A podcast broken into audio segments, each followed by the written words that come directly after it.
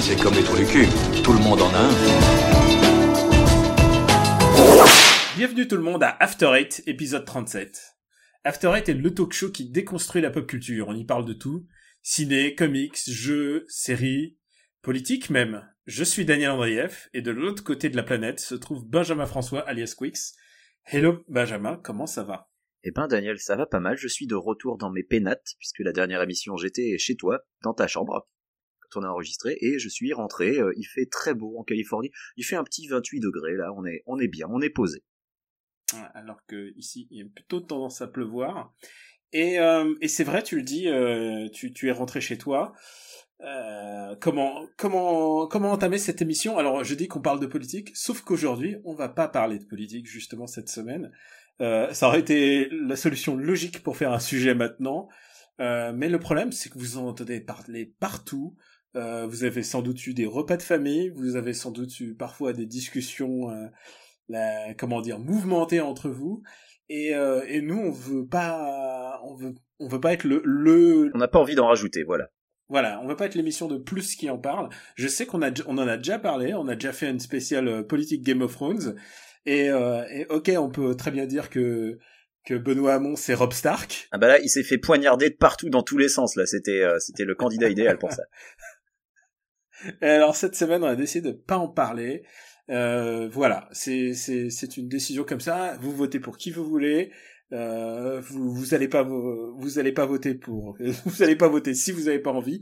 De toute manière euh, de toute manière j'ai envie de dire que toi t'es en sécurité et moi je suis dans un bunker. Donc voilà. Égoïstement on est quoi qu'il arrive on est on est en sécurité. T'as vu mon président quoi. Enfin je suis en sécurité. Bon bref. Oui. On a un invité Daniel. C'est vrai. Et donc le sujet du jour et on a un invité à la mesure du sujet. Euh, on va parler Sentai cette semaine. Sentai ces séries euh, les séries avec des mecs colorés qui font des, des exploits, qui, qui, qui, qui font des cascades euh, à, à... qui mettent des triples coups de pierre tournés. et qui à la fin appellent un robot géant pour euh, niquer la gueule du démon qui est venu envahir la Terre. Et euh, évidemment, évidemment, pour en parler, on a décidé de recourir à mon sauce, à mon bro de euh, Gaijin Dash. J'ai nommé Greg. Bonjour Greg, comment ça va? Eh bien, bonjour à tous, en espérant que mon son soit pas trop pourri.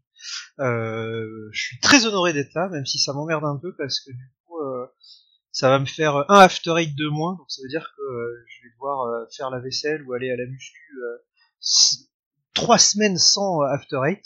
Ah, c'est vrai que toi, tu es un auditeur régulier. Ah oui, oui très régulier. Mais sinon, tu, tu pourras te réécouter, tu sais. Ah ouais, je je suis pas aussi narcissique que ça malheureusement. Ah ouais, toi tu tu tu réécoutes pas. Moi, je, on est obligé de les réécouter parce qu'on monte. Bah oui. Toi, toi, non, jamais tu. Je sais pas si je me réécouterai, peut-être.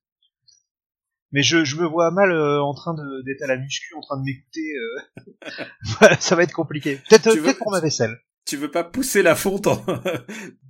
Non, mais en général, c'est très compliqué aussi la muscu avec le, le, le podcast Le. J'ai failli mourir en fait parce que je j'étais au développé couché au moment où euh, papa expliquait que Vin Diesel avait le même regard que la vache de son voisin.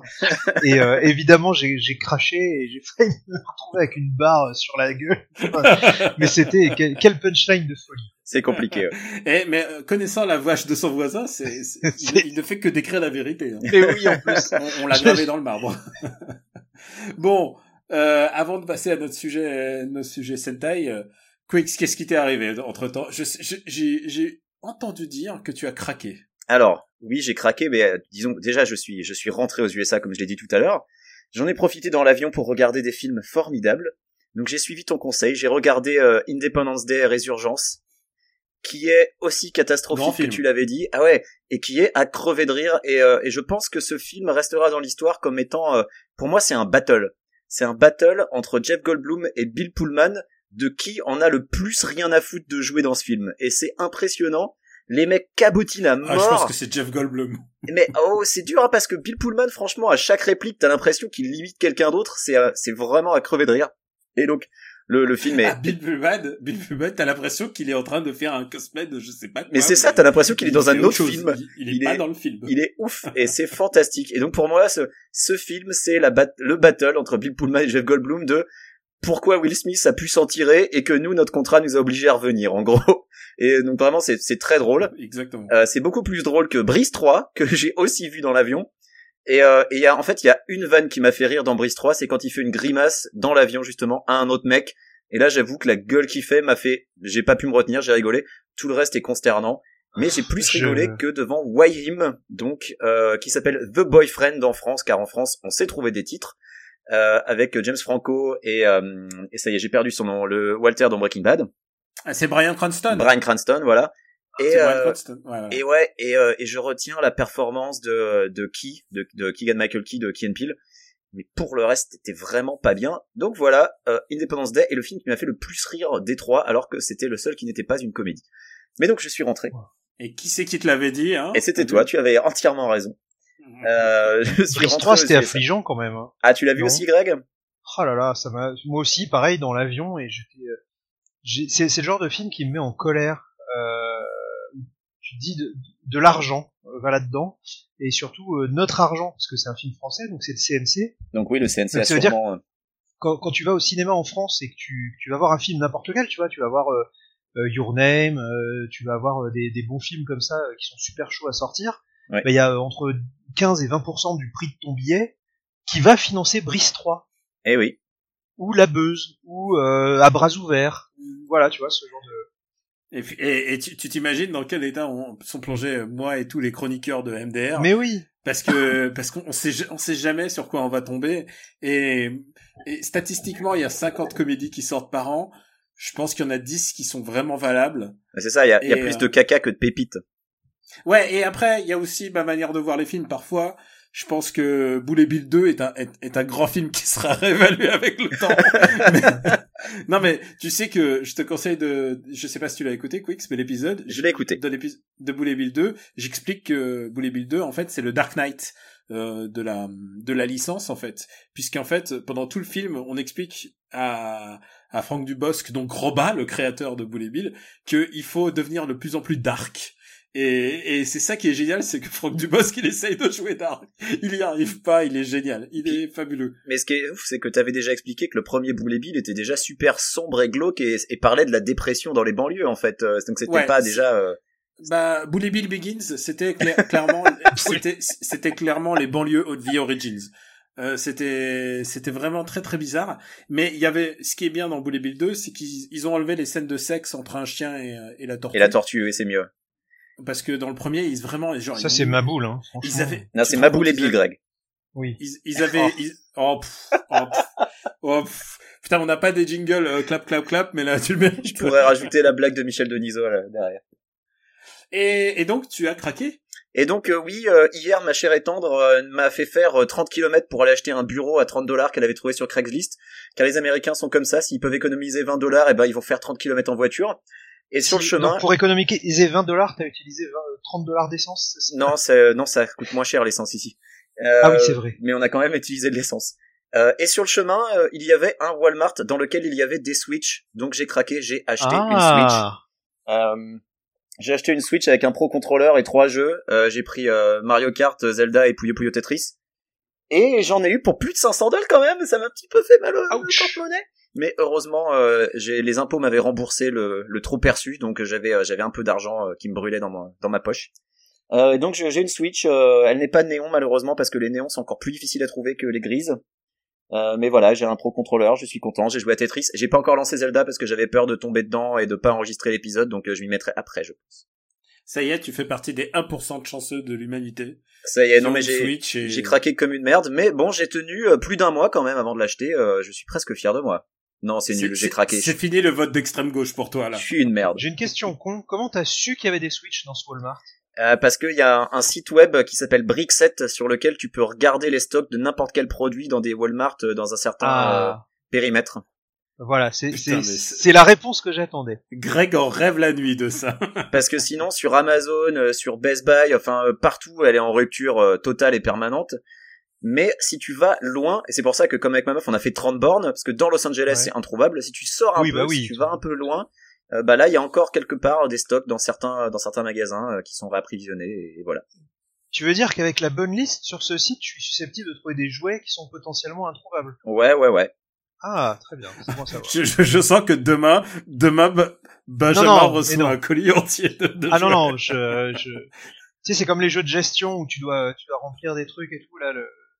je- Côté, euh, côté, côté Quick, c'est plein pour un moment, là. Je, je ne le dérange plus avant trois ans. Déjà, il faudra un jour qu'on arrive à voir comment on fait pour ramener le dernier colis qu'on n'a pas réussi à, à te ramener. Oui, parce que pour, pour les gens qui nous écoutent et qui sont pas au courant, euh, j'ai, euh, j'ai commandé un, un TIE Fighter plus, plus gros qu'un Molosse. Voilà, On peut le dire gigantesque, hein, je pense que le mot est bien choisi. Bah, il fait la taille d'une table basse. Oui, voilà. Voilà. Et donc du coup, alors l'idée à la base, c'était que l'achète et qu'un gars de Gamecult me le ramène euh, après le 3. Et, euh, et en fait, il fait, il, fait la, il fait la taille d'un bagage. C'est-à-dire qu'il rentre pas dans un bagage puisque c'est un bagage. Il fait, voilà, il, Ouais. est- il- c'est pas un bagage à main, il fait la taille d'une valise. Euh, j'ai essayé de l'envoyer par la poste, il est trop gros pour un envoi par la poste. Ensuite, il fallait passer par un transporteur privé. Là, ça coûtait les yeux de la tête, ça coûtait le double Non, du mais- jouet lui-même. La solution la plus simple, c'est de le donner à quelqu'un et il l'enregistre comme bagage supplémentaire en soi. C'est voilà. ça. C'est ce que normalement on Hmm. devrait, enfin c'est ce que normalement. Mais ça coûtait, euh, ça coûtait déjà une certaine somme. Ouais, un bagage supplémentaire, c'est 60 dollars, j'imagine. Bah, sauf si t'es euh, premium mais machin et que tu as le droit de, de bagages. Ce qui est le cas de, de l'ami qui va me le Voilà. ramener normalement à la fin de... Mais si t'es pas premium, je crois que c'est 90 euros le bagage supplémentaire et donc C'est c'était le prix du jouet, donc c'était euh, pas voilà, c'était pas génial. Bref, cet aparté fait. euh, je crois que je crois que Greg, on a fait ton actu. voilà. Oui, l'actu est faite. Euh, et on t'a pas présenté, Greg. euh, Peut-être Hmm. c'est le moment de. Peut-être qu'il y a des gens qui ne te connaissent pas, c'est multiples vrai. Oui, Non, eh oui. vrai. Admettons, admettons qu'il y ait des gens qui te connaissent pas. Qu'est-ce que tu te dirais? Pff, oh là là, euh, bah je... Directeur de collection. Euh, voilà, je, je bosse dans les mangas, euh, j'ai fait de la télé, j'ai fait de la radio, j'ai fait de la presse. Euh, là actuellement, je fais Gaijin Dash avec toi sur Gamecult, Et ouais. qui est donc euh, le podcast euh, des jeux vidéo japonais. Et euh, bah, sinon, voilà, mon, mon métier principal, c'est d'être éditeur de manga. Donc en gros, mon boulot, c'est que je lis. euh, déjà, je reçois tous les mangas qui sortent au Japon, je les lis, et puis ceux qui sont bien, je vais au Japon, je vais voir les éditeurs, je leur dis, je veux ci, je veux ça, je veux le publier. Et puis une fois que j'ai les droits de le publier en France, bah, je- j'embauche des traducteurs, euh, je relis les trades, j'oriente un petit peu euh, l'aspect général du bouquin. C'est-à-dire que par exemple, je vais briefer l'équipe marketing en leur disant, bah, ça c'est un manga sur la danse classique, donc on va plutôt viser les petites filles, etc., etc.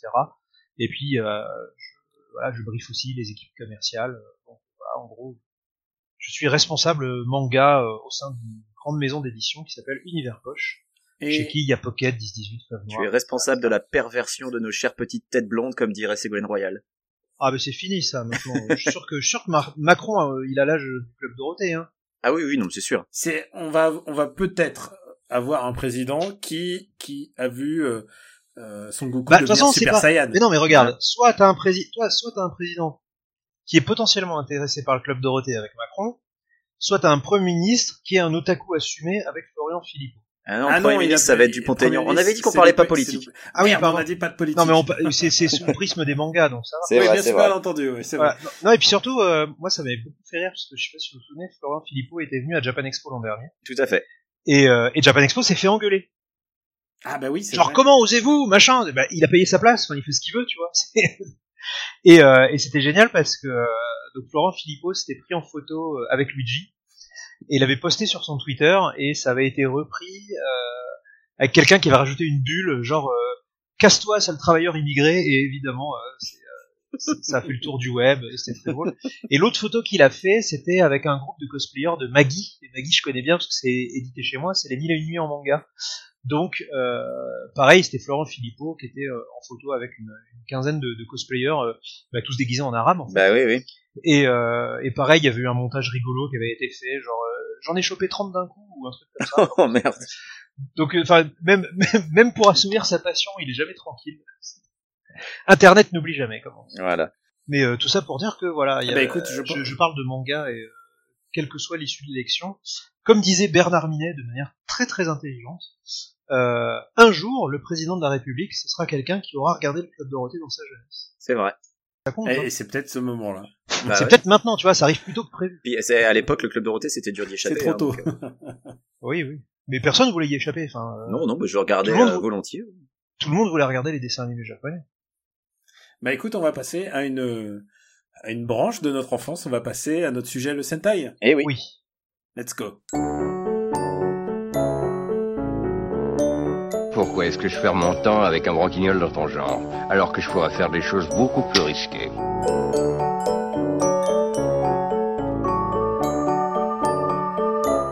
Comme ranger mes chaussettes par exemple. Le Sentai. Bah, l'idée du sujet, il m'est venu lorsque j'ai enregistré un épisode de Nos Ciné, euh, consacré à Power Rangers, le film. Et, et j'ai dit, euh, j'ai dit, ouais, en fait, euh, le mec, je suis dit, bah, j'aime bien le Sentai, j'adore ça en tant que sujet, j'adore étudier le sujet Sentai, c'est un sujet qui me passionne. Et puis, mais rega- regardez presque d'un air méprisant en me disant, mais, mais pourquoi tu, pourquoi tu regardes ça, quoi? Pourquoi, pourquoi tu t'infliges ça?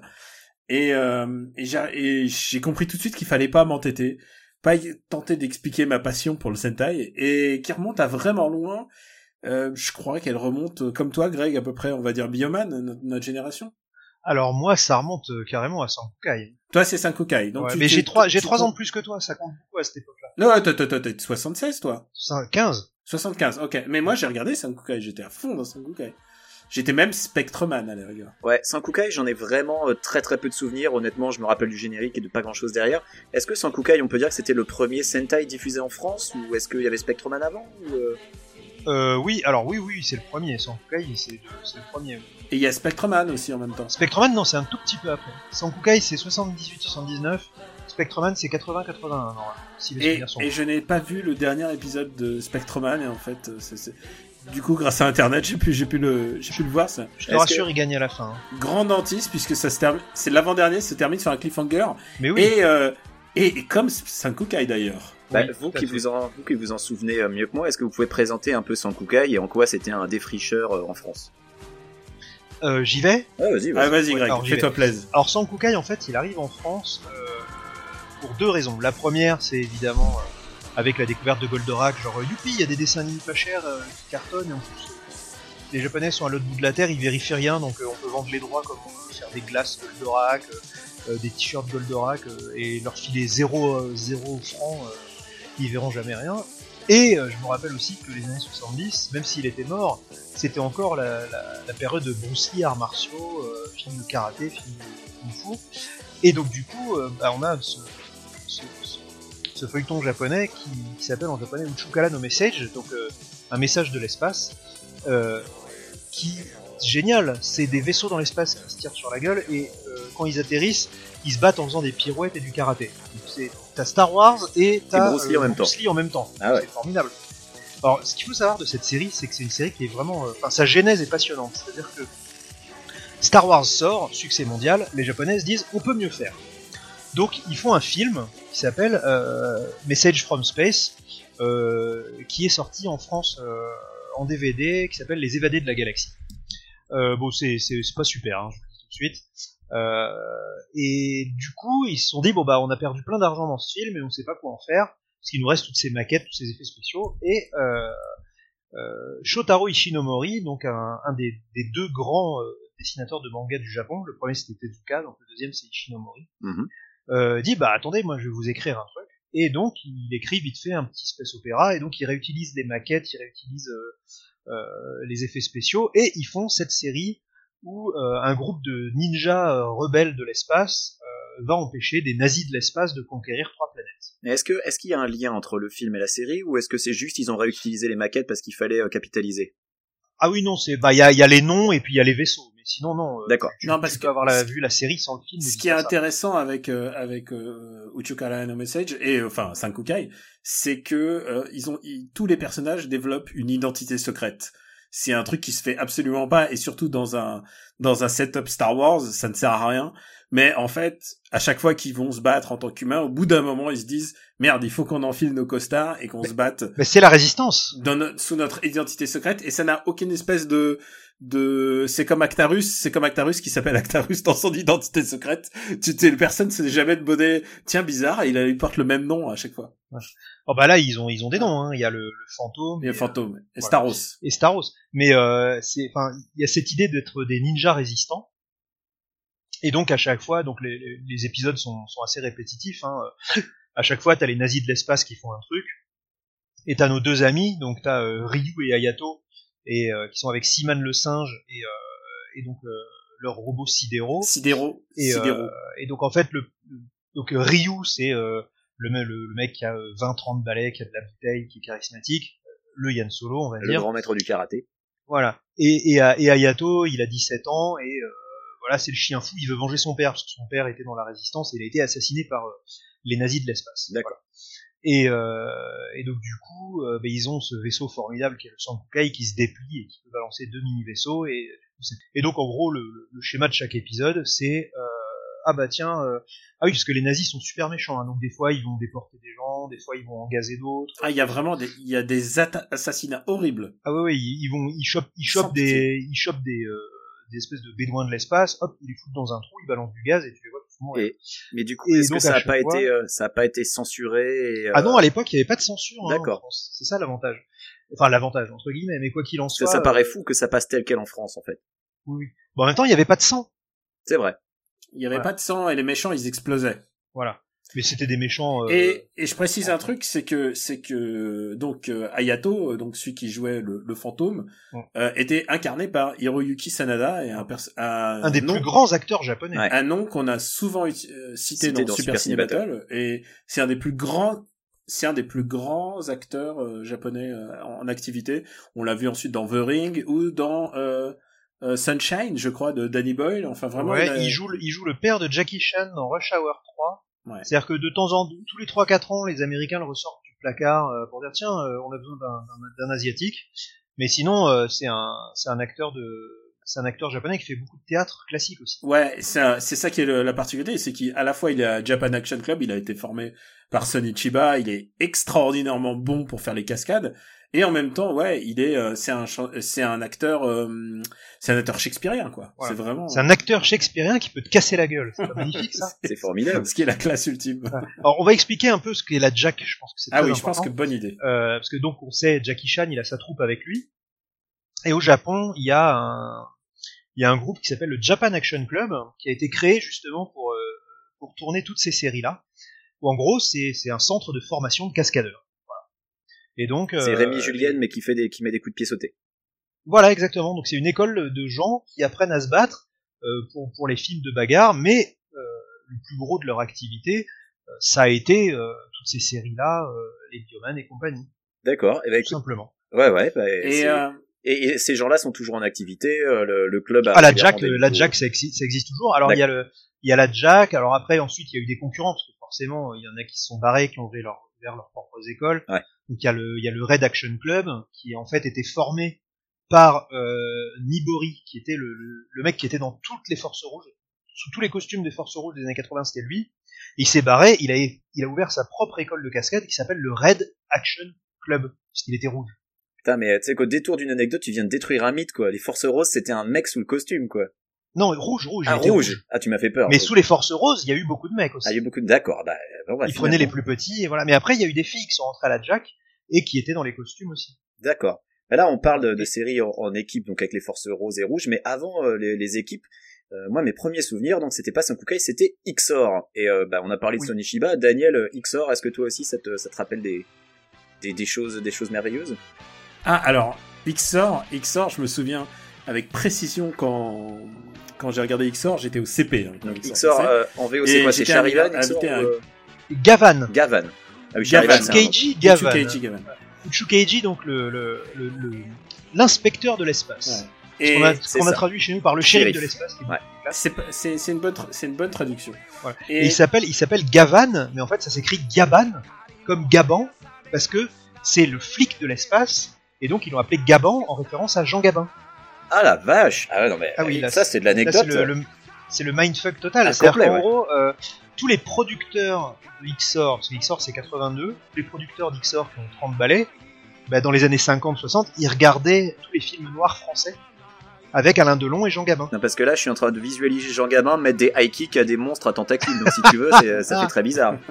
Et tu t'imagines le mec euh, en spandex, mon petit bonhomme, je te ferai dire que si tu veux conquérir l'espace, oui. Est-ce que tu te souviens du, de l'épisode où il, kidna- où il kidnappe des enfants et, et il enferme des enfants dans une cage euh, dans une cage en verre? Euh, alors celui-là, je m'en souviens pas. Moi, je me souviens de la femme. premiers épisodes, c'est super traumatisant quoi. Ah oui, XOR c'était angoissant. hein. Mais les Sentai d'une manière générale sont assez angoissants. hein. Ah, ça me filait des cauchemars quand j'étais enfant, moi. hein. Mais justement, ça fait toi un homme, tu vois. bah oui. Et puis, de toute manière, il gagne toujours à la fin. Tout à fait. C'est ça. Et, et donc, il sort la particularité, c'est c'est qu'il était, il était tout seul. Il avait un scaphandre de combat euh, argenté, euh, argenté gris. Qui avait grave la classe. Et, il y avait toujours le même setup, c'est-à-dire euh, il avait un, un engin, un engin venu de l'espace euh, qui se transformait en dragon dans ce cas-là. Oui. Morox. Et il fallait, fallait vendre des jouets, hein. C'était, Ouais. ces séries-là existaient pour vendre des jouets avant. Il avait un espèce de ils sidecar de l'espace. et ils étaient, oui, un sidecar de l'espace qui lui permet d'accéder dans la dimension, C'est ça. la, di- la, la dimension fantôme. Et, et toutes ces séries étaient basées sur le même euh, sur le même procédé, c'est-à-dire il se fait balancer dans la dimension fantôme, il se bat, il sort son épée laser, il tue le méchant. Bah, et les épées laser, c'était quand même un gros truc tiré de Star Wars et c'était fantastique. Tu voyais le mec. Et c'est du c'est du stock shot absolu, t'es au courant. Ah oui, oui, c'était, c'était merveilleux. Mais c'était le but, c'était de faire les séries le moins cher possible. Ils, Mm. ils tournaient pour euh, entre 10 et 12 minutes de footage par semaine, et le reste, c'était les scènes de transformation, les scènes où il va euh, dans la dimension machin, euh, les génériques, tu fous une pub au milieu, et hop, voilà, ça y est, t'as ton épisode de 24 minutes. Bah, comme, comme dans ensuite les dessins animés, les Chevaliers du Zodiaque, où quand les mecs mettent leurs armures, t'as vu 35 fois la même scène en 35 épisodes, quoi. Mais Donc, toutes les, toutes les, toutes les séquences de transformation de robots et tout ça, c'est, vraiment pour, pour gratter du temps. Bien sûr. moon, euh, elle- si elle fait 5 tours sur elle-même, c'est pour euh, justement gratter euh, 15-20 secondes de plus. Ouais. Et c'est pour ça que ces scènes-là sont toujours super bien dessinées, parce qu'elles vont être réutilisées plus, plus souvent. Voilà. Et alors, euh, donc tu disais, oui, il y a les, donc il y a les héros où il y en a plusieurs, et puis il y a les héros où Et il est toujours seul. il est toujours aidé par une assistante hein, quand même. Mais euh, il est vrai qu'il se, comment dire, qu'il se retrouve seul, mais c'est pas le premier à être tout seul. Et d'ailleurs même, c'est, Non, euh, c'est Kamen Rider. Ouais. c'est euh, même avant Kamen Rider, il y a eu Ultraman. Mais là, on, on va refaire Ah un peu oui. trop l'historique. Donc, Ultraman. on Ah, va oui, juste, ouais. on va juste aller rapidement. Euh, en gros, euh, Ultraman dans les années 60, c'est la révolution, ça cartonne, il fait des audiences de fou. Il crée un genre qui s'appelle le tokusatsu en fait, qui veut dire littéralement Effet Euh, spécial. effet spécial. Donc les gens se disent ah bah nous aussi on en veut euh, de l'Ultraman. Et donc le, le Ishinomori dont je parlais tout à l'heure, qui est un très grand mangaka, va créer un héros, un super héros japonais, qui s'appelle Kamen Rider, donc le, le rider masqué. Et donc bah, c'est un c'est un type euh, qui a un accident et euh, il se fait capturer par une par une société secrète, des espèces de, de, qui s'appellent les, les, Shockers. Et en fait, ils vont le, customiser, ils vont en faire un robot. Enfin, un androïde, un cyborg, ce que tu veux. Et en fait, il, va s'en sortir avant de se faire laver l'esprit, et euh, il n'aura de cesse que de détruire cette organisation secrète. Et la particularité, c'est que tous les, enfin, lui, c'est donc un homme sauterelle, et tous les ennemis qu'il va combattre, ça va être euh, des hommes insectes. Et puis au fur et à mesure, regardez les monstres. Alors, des Kamen Rider, il y en aura plein, plein, plein. C'est Très important dans son look, c'est euh, il a un casque un peu insectoïde Ouais. et surtout une écharpe. Tout Le, héros, le héros dans les années 70 avait une écharpe. Donc Kamen Rider ça cartonne et euh, pendant ce temps-là donc euh, euh, Ishinomori bah, ça continue à marcher pour lui, il crée des nouveaux Kamen Rider et puis au bout d'un moment euh, on se dit ouais mais c'est euh, c'est bien d'avoir un héros mais si on en avait plusieurs on vendrait de jouets. Ben voilà. Et, Et, euh, et là, on- alors en France, là, en tout a- cas, la révolution, c'est Bioman. Et donc l'ancêtre de Bioman c'est Go Ranger, or Go ça veut dire 5 en japonais, donc Ouais. euh, Five Ranger en fait, qui sont encore là créés par, par Ishinomori, c'est cinq gars, enfin c'est quatre gars et, euh, et une fille, euh, qui se transforment pour pareil casser la gueule à des méchants.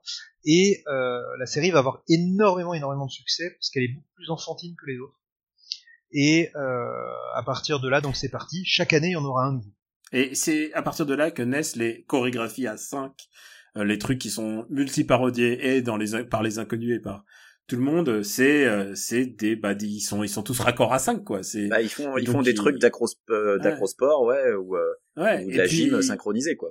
et puis il faut pas oublier un truc, c'est que leur costume masquant le visage et les yeux, il faut se rendre surexpressif. Ouais. Et du coup, euh, bah, ça se ressent dans l'acting, et c'est d'ailleurs pour ça que de, on va reparler ensuite de Power Ranger, mais quand Power Ranger commencera, et qu'ils mettent des Américains dans les costumes, ils savent pas bouger comme des Japonais, qui ont quand même, euh, bah, 35 ans de bouteille. Voilà, ils ont de l'expérience. ouais. Voilà. Bah, donc du coup, euh, Bioman, c'est, euh, je pense, le premier euh, Team Up Sentai à être sorti en France. Euh, là aussi, Révolution. C'était diffusé en premier sur Canal, si je ne m'abuse, Exactement. Yep. avant d'arriver au fameux Club Dorothée. Exactement. D'ailleurs, les, les vrais l'ont vu sur Canal+, Puisqu'ils Avec avaient le- le vrai générique. avec le vrai générique de Michel Barouille et pas le générique de Bernard. Mais quoi qu'il en soit, voilà, Bioman ça cartonne, c'est euh, l'explosion. Et surtout, euh, ce qu'il faut expliquer, c'est qu'il était diffusé euh, normalement. C'est-à-dire que tous les acteurs étaient japonais, ils n'étaient pas remplacés euh, dans les programmes. Voilà, c'était euh, les vrais acteurs japonais. Et, euh, et de toute façon, c'était c'était plus ou moins naturel puisqu'on avait déjà vu XOR, on avait déjà vu Sankukai, donc ça choquait personne à l'époque de voir des, une série japonaise avec des acteurs japonais. Et personne n'était surpris en fait. Il y a, il y a juste un truc, c'est que leur, leur prénom était quand même changé. euh, Ah bah oui. euh, le, le, le héros il s'appelait Jackie. Euh, je crois que je sais plus le bleu il s'appelait Bob. Oui, Bob. Enfin tu vois ils avaient tous un peu des ils avaient tous des noms un peu ridicules. Je crois que C'est la grande tradition de l'adaptation à la française où tu veux mettre des noms archi français pour des personnages. euh, Là, c'était encore plus voyant parce que c'était pas un dessin animé, mais c'est vrai que la Force jaune elle s'appelait June comme comme June. Là encore, s'appelait June. Voilà. Là encore limite. parodié dans les inconnus avec euh, l'asiatique qui s'appelle Nathalie et où les, mecs- les mecs en rigolent quoi. Mais cette, tu sais que cette parodie des inconnus, elle était extrêmement bien faite. Ah oui, C'est-à-dire oui. que ils ont vraiment énormément bossé leur truc. Tout est hyper fidèle. Hein. Pour, pour nous les fans de Sentai, c'est c'est hyper bien fait. C'est pas pas débilisant. La manière dont, dont c'est filmé, Oui. la manière dont ils ont pensé les scènes, c'est assez intéressant. en La fait. chorégraphie finale euh, qui termine en double coup de poing dans les parties, de, c'est de Legitimus, je crois. Enfin, c'était, elle était formidable. Non, non, mais vraiment, ils avaient tout étudié, la réa. Enfin, ils, avaient- ils sont même allés dans une carrière. Parce que, euh, évidemment, le- la particularité de ces séries-là, c'est que pour, euh, pour, pour que ça ait de la gueule, entre guillemets, ils allaient dans des carrières de pierre et ils faisaient sauter des, des, des- des trucs. Ils avaient de la pyrotechnique. euh. Il y avait des explosions, ouais. Puis tu te demandais des fois comment les acteurs ils faisaient pour pas être blessés parce que c'est- des fois ça pétait Ah vraiment bah, pas loin. C'est, c'est miraculeux. Tu sais que les, les régulations euh, ont, ont été mises en place justement à cause de ces séries-là. C'est-à-dire que tu as. Je parlais de Kamen Rider tout à l'heure. Mais il y a eu des si les gens qui nous écoutent peuvent aller sur YouTube et chercher Kamen Rider V3. Voilà. En gros, Kamen Rider V3, euh, pour le générique, ils ont utilisé tellement d'explosifs qu'ils ont dit non, là c'est pas possible, il faut qu'on fasse une régulation. Et vous allez voir, dans le générique, il y a des explosions partout et, et le mec manque de mourir parce qu'il traverse du feu. Enfin, c'est complètement. Et à l'époque, les mecs, ils y allaient avec leur bite et leur couteau, quoi. Et il y avait une, une autre série aussi qui était comme ça, qui, qui vient après Bioman, euh, c'est Dynaman en fait. Oui, Et Dynaman, euh, en fait, ce qu'il faut expliquer, c'est que chacune de ces séries ont une thématique ensuite. Et euh, Bioman, elle est très très simple, puisque c'était vraiment le plus gros carton euh, de l'époque. Mais ensuite, Dynaman, la thématique, c'était militaire. Et donc, si tu regardes le générique de Dynaman aujourd'hui, ça explose de partout, ça bouge dans tous les sens.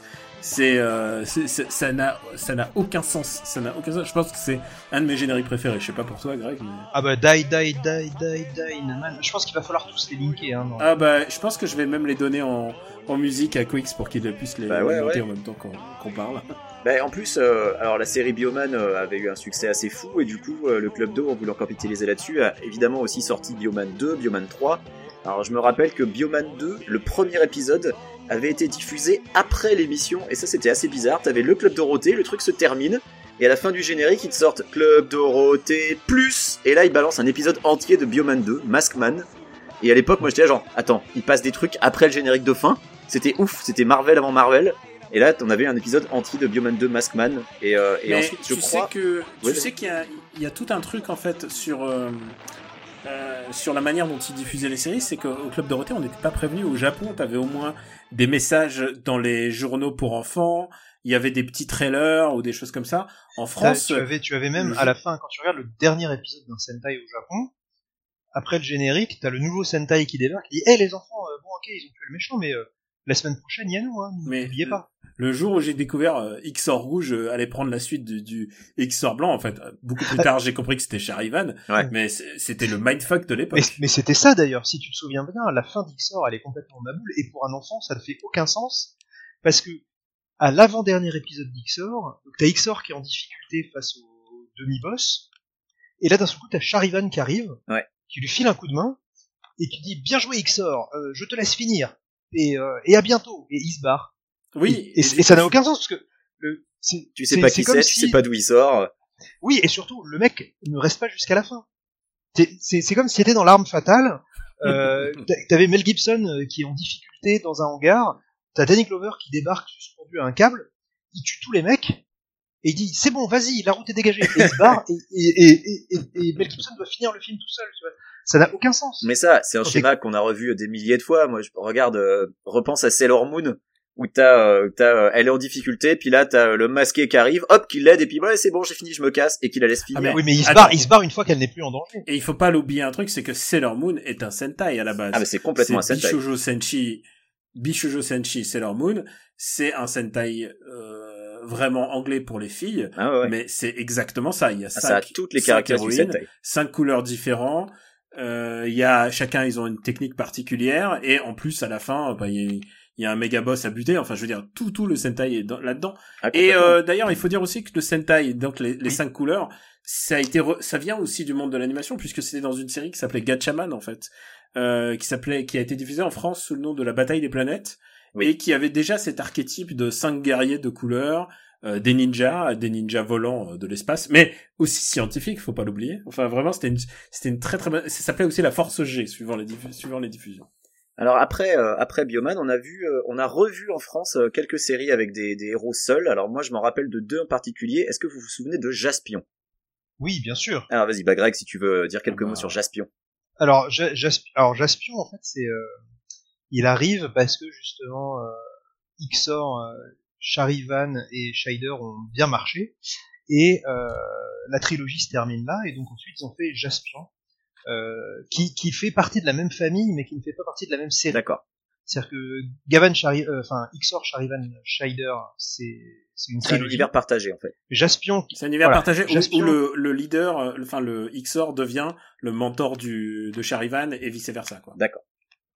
Al- alors que Jaspion, lui, euh, fait partie de la même série, parce que c'est ce qu'on appelle les Metal Heroes au Japon. Mais euh, Jaspion, par contre, ça se passe pas sur Terre. Euh, Jaspion, en gros, le, c'est un peu Star Trek, euh, c'est un peu Star Trek avec des blagues. C'est-à-dire qu'il il va de planète en planète, et évidemment sur chaque planète il y a des créatures complètement ouf. Et euh, le, personnage est beaucoup plus euh, joyeux, un peu un peu débilus, euh, genre ah mon dieu je cours, je vais me faire piétiner par des monstres. Évidemment ça se termine toujours par un salopard qui mérite qu'on se transforme pour lui envoyer super attaque dans la dans la tronche. Jaspion on, a on va dire qu'il y avait un certain manque de manque de moyens aussi Jaspion. Oui, Jaspion, il n'y avait pas beaucoup de sous, et surtout, Jaspion euh, a pas très bien marché en France, parce que justement, il était un peu trop fou. Et, euh, et ça, ça, ça, ça, re- ça revient avec la série d'après, qui elle est beaucoup plus sérieuse, hein, qui s'appelle Spilvan, Voilà, qui était ma, ma préférée. voilà, et qui, parce qu'elle est beaucoup plus dramatique, avec beaucoup plus d'enjeux. Alors moi, j'aimais beaucoup Spilvan et alors euh, par contre, il y a une série dans laquelle Dorothée elle-même avait fait un caméo. Est-ce que c'était Jaspion ou Spilvan ou complètement une autre et je ne sais plus laquelle. Elle était Non, dans Jiraiya. C'était dans Jiraya. Dans Jiraya. Ah là là là là. Bon alors, Jiraya Ninja. avant de passer à Jiraya, est-ce que tu quelqu'un veut dire quelques mots sur Spilvan peut-être? Daniel Ah non mais moi je suis un super fan de Spilvan. Euh, c'est vraiment, enfin ouais, c'est exactement ce que Greg disait. C'est une série très très dramatique. C'est un mec qui débat, qui a été, c'est le setup de Goldorak si tu veux savoir. C'est un mec qui Ah, débarque ça que fan. euh, sur la Terre. Un petit peu ouais, et, et surtout tous les personnages avaient une espèce de, même les méchants avaient une espèce de euh, de background très très très dramatique. Euh, j'adorais le mec qui avait une tête de, de missile de, mi- de missile de la Seconde Guerre mondiale. Et, euh, et ouais, il y avait vraiment une mélancolie dans que, que j'adorais dans cette série. Il est à la recherche de sa sœur et en même temps, il, a, il est avec son, sa- son ami, mais en même temps, il est amoureux. Mais euh, évidemment, c'est un super héros. Il- c'est un- Ça tâche voilà, mais elle, elle évidemment, elle est, elle est- étant, étant la, la sidekick, elle est un petit peu faible devant son charme.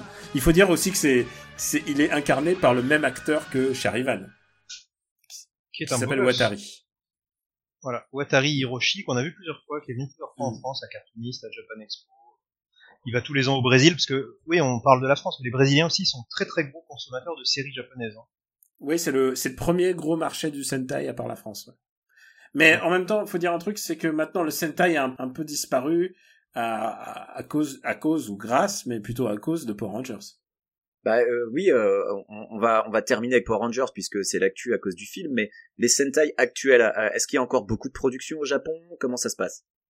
Alors, il y a eu, euh, il y a eu une explosion euh, dans les années, dans la milieu fin des années 90, à l'époque tu avais euh, toutes les sociétés, notamment Capcom, qui gagnaient énormément d'argent dans les salles d'arcade, et euh, ils avaient trop d'argent, donc il fallait qu'ils produisent des choses. Et donc, euh, tu, as eu, tu as eu un, un héros de, Capcom qui s'appelait Champs-Élion, je crois, et c'était pas terrible. Mais sinon, tout, tout, tout reste vraiment aux mains de, du studio Toei. Et, et donc des Sentai, ben, il y en a chaque année. En fait, les, les 40 ans. Et euh, voilà, donc ça veut dire qu'il y a eu 40 séries de Sentai. Et, sur la et Toei. il faut dire qu'il y a des Voilà, thématiques, exactement. il y a des thématiques plus ou moins rigolotes. Par exemple, euh, dans les dernières années, il y a eu la thématique du train. Euh, il faut expliquer un truc, c'est que le train est très très important au Japon euh, parce que c'est une espèce de lien social de la. C'est une lien social, c'est que tu sois riche ou pauvre, tu prendras toujours le train. Euh, et, et du coup, ils ont fait le, ils ont vraiment bien intégré le train. C'était vraiment rigolo parce que pour monter dans leur robot, euh, ils passaient, euh, ils passaient des, des passes Navigo pour monter à bord du robot. C'était, il y a vraiment, euh, c'était plus, c'était vraiment vraiment rigolo. Moi, j'ai beaucoup aimé la- l'année du train. Et l'année dernière, c'était celle des animaux euh, Minecraft. C'est bien ça? Ah oui, ah, il était il était horrible celui de l'an dernier. C'était Minecraft. Alors, je trouve que conceptuellement, c'est c'est intéressant. Hein. Ouais, mais les jouets les jouets étaient nuls. Quoi. Bah, c'est le problème, c'est qu'en fait, euh, même les Sentai ont été obligés de se moderniser et que maintenant, ils sont beaucoup plus en images de synthèse. Ah ça ça me rend Et triste. nous, on, enfin Greg et moi, on est plutôt de la- l'ancienne école. On aimait bien quand c'était du carton-pâte, quand c'était bricolé. Et maintenant, quand je vois Quand une c'était des mecs qui risquaient leur vie avec les explosions. Alors pardon, excusez-moi, euh, je me suis trompé, je- j'ai fait une erreur. Je, je viens d'avoir un flash.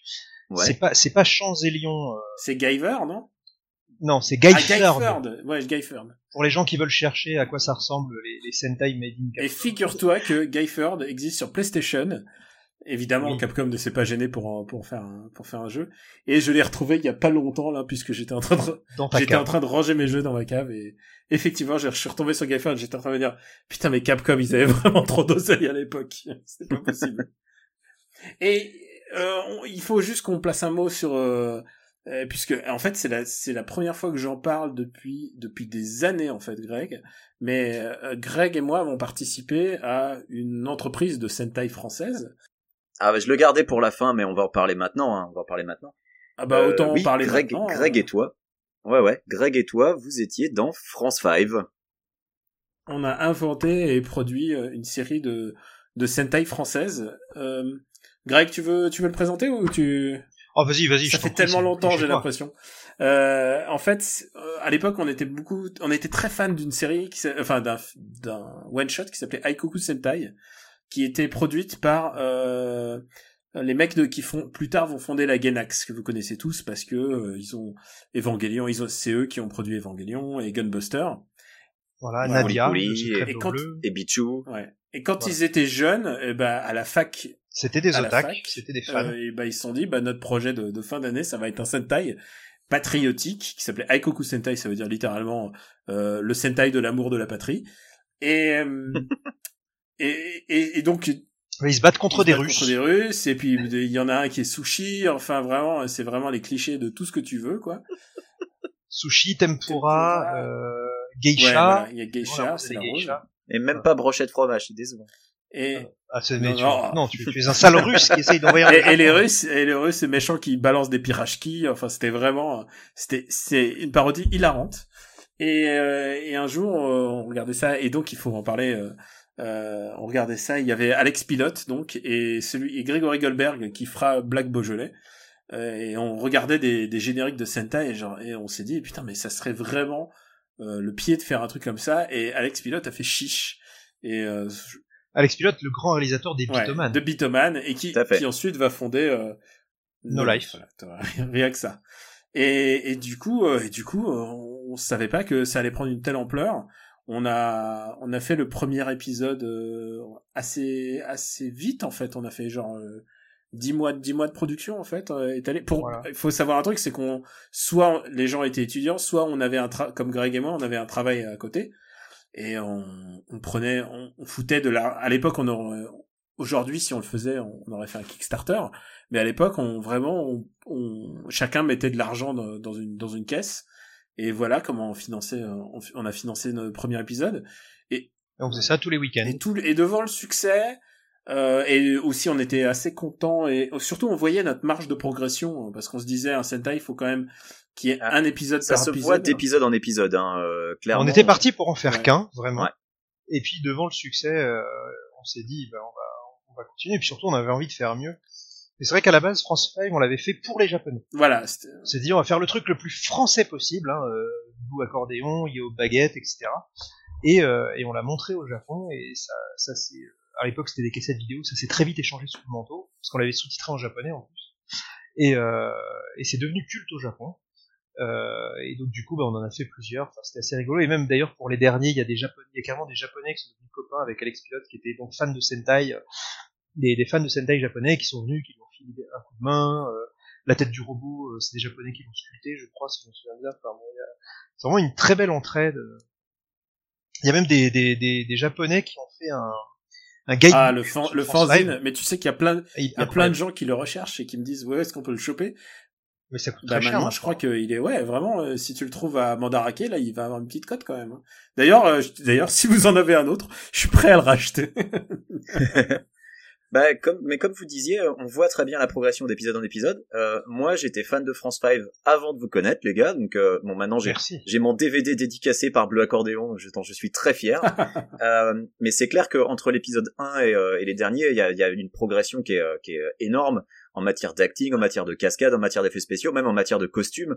Les premiers costumes, tu sentais que les gars, vous avez fait ça avec trois bouts de ficelle parce que bah vous aviez pas de thunes. Et euh, mais, mais mais derrière chaque épisode, même les premiers où euh, bah il y avait pas de budget, on sentait la passion. Euh, vous vouliez faire bien euh, malgré le manque de moyens et c'est ça qui était cool. Et euh, Bah, tout et a Il évolué. faut voir une chose, c'est qu'à l'époque, on, on- on- YouTube n'existait pas.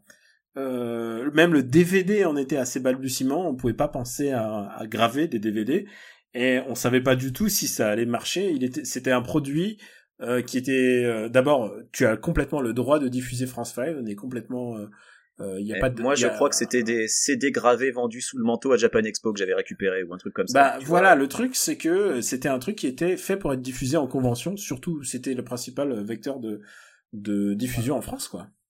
Mais c'était à l'époque notre, où euh, Japan euh, Expo était au CNIT, donc euh, ça date. hein. Oh putain, oh ça putain. date, hein, et puis, mais la, à la base, France 5, c'était pas fait, on, on avait toujours, euh, on s'était tous mis d'accord, on s'est dit, on ne fait pas d'argent avec France 5. Et, on- et d'ailleurs, On, vendait les DVD le prix c'est du... que on, s'est bien tenu, on s'est on est- s'est bien tenu à cette règle, putain. Ah, parce qu'on a eu des propositions, hein, il y avait des, il y avait des japonais qui étaient venus nous voir pour, euh, pour dessiner le manga officiel de France 5, etc. Ah ouais, la etc. Enfin, c'était, euh, c'était très Oui, compliqué. et en plus il y avait une histoire de pour euh, tourner une pub, je crois, où un, ils voulaient récupérer. Ils voulaient utiliser France tu- 5, oui, pour utiliser une pub. Et Enfin, nous, on a fait niet, niet, niet. Enfin, c'est pas possible, quoi. Et euh, ouais, on est, on est resté amateur dans le, dans la structure. Mais par contre, euh, ce que beaucoup de gens ont pas toujours compris, c'est que on faisait pas une parodie, on faisait un pastiche, c'est-à-dire on reprenait vraiment les codes pour les réinterpréter à notre manière. Mais on faisait en aucun, Mais on le faisait en sérieusement. aucun moment bah oui, on oui. se disait euh, la règle c'était ça fait Sentai ou ça fait pas Sentai. Voilà, c'était ça, c'était notre leitmotiv quant au. Il y, avait, il y avait de l'humour dans les épisodes, mais ce n'était pas une parodie, c'était pas les inconnus qui parodient Ah non, Sentai, même c'était s'ils fait l'avaient fait très bien. Voilà, c'est un vrai si tu rigoles, c'est parce qu'il y a de l'humour, mais pas parce qu'on se moque du, du genre. Et, mais tu Et, vois, euh, et d'ailleurs, c'est comme, c'est comme dans les vrais Sentai. ça. Si tu regardes aujourd'hui, euh, si tu regardes les vieux épisodes de, de, de Bioman qui sortent, il y, avait de l'humour, euh, genre un très tarte à la crème, où le mec se casse la figure, ou euh, un enfant lui dit ah bah t'as grossi machin, et puis le héros il fait oh bah non, euh, voilà. C'est c'est de l'humour bon enfant, et c'est ce qu'on a mis dans France Wave. À aucun moment, euh, il y a quelqu'un qui se tourne vers la caméra pour dire oh là là, vraiment, euh, ses ennemis ils sont Un peu les, les bulk, les bulk et skulk de, du début de Power Ranger. Ah, et alors, et alors, je vais te dire un truc, je sens ta transition toute faite pour Power Ranger. S'il y avait un truc dans, dans France 5 au début dont tu voulais pas entendre parler, c'était Power Ranger. alors, Et- mais c'est vrai pas que les forcément enfants faire une transition là-dessus. Euh, vas-y Greg, vas-y termine ce que ton, ce que t'avais commencé à dire. Pardon. C'est c'est vrai que nous aussi, euh, il y a, à l'époque, euh, parce que France 5, ça va bientôt avoir 20 ans, Oh merde. euh, on, on était au- vraiment, c'était le tout début d'Internet et, euh, et les otaku, c'était encore des, des enfin, les, les geeks euh, de trucs japonais, c'était des gens à l'époque qui étaient très isolés entre eux. Et, et effectivement, on était euh, cette espèce de, de résistance. Le, club Dorothée venait d'être interdit par Ségolène Royal. Il y avait, à part Pokémon, il n'y avait plus un seul dessin animé japonais à la télé française. Yu-Gi-Oh à la rigueur, mais euh, c'était aux États-Unis.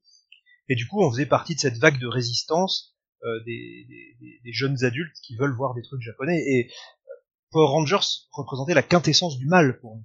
Alors, eh ben, je suis entièrement d'accord. Moi, quand Power Rangers a commencé à diffusé, euh, je l'avais rejeté en bloc parce que je me disais, je, je ne savais pas que tous les passages en costume étaient des trucs qu'ils avaient piqués euh, d'une d'un vrai Sentai japonais.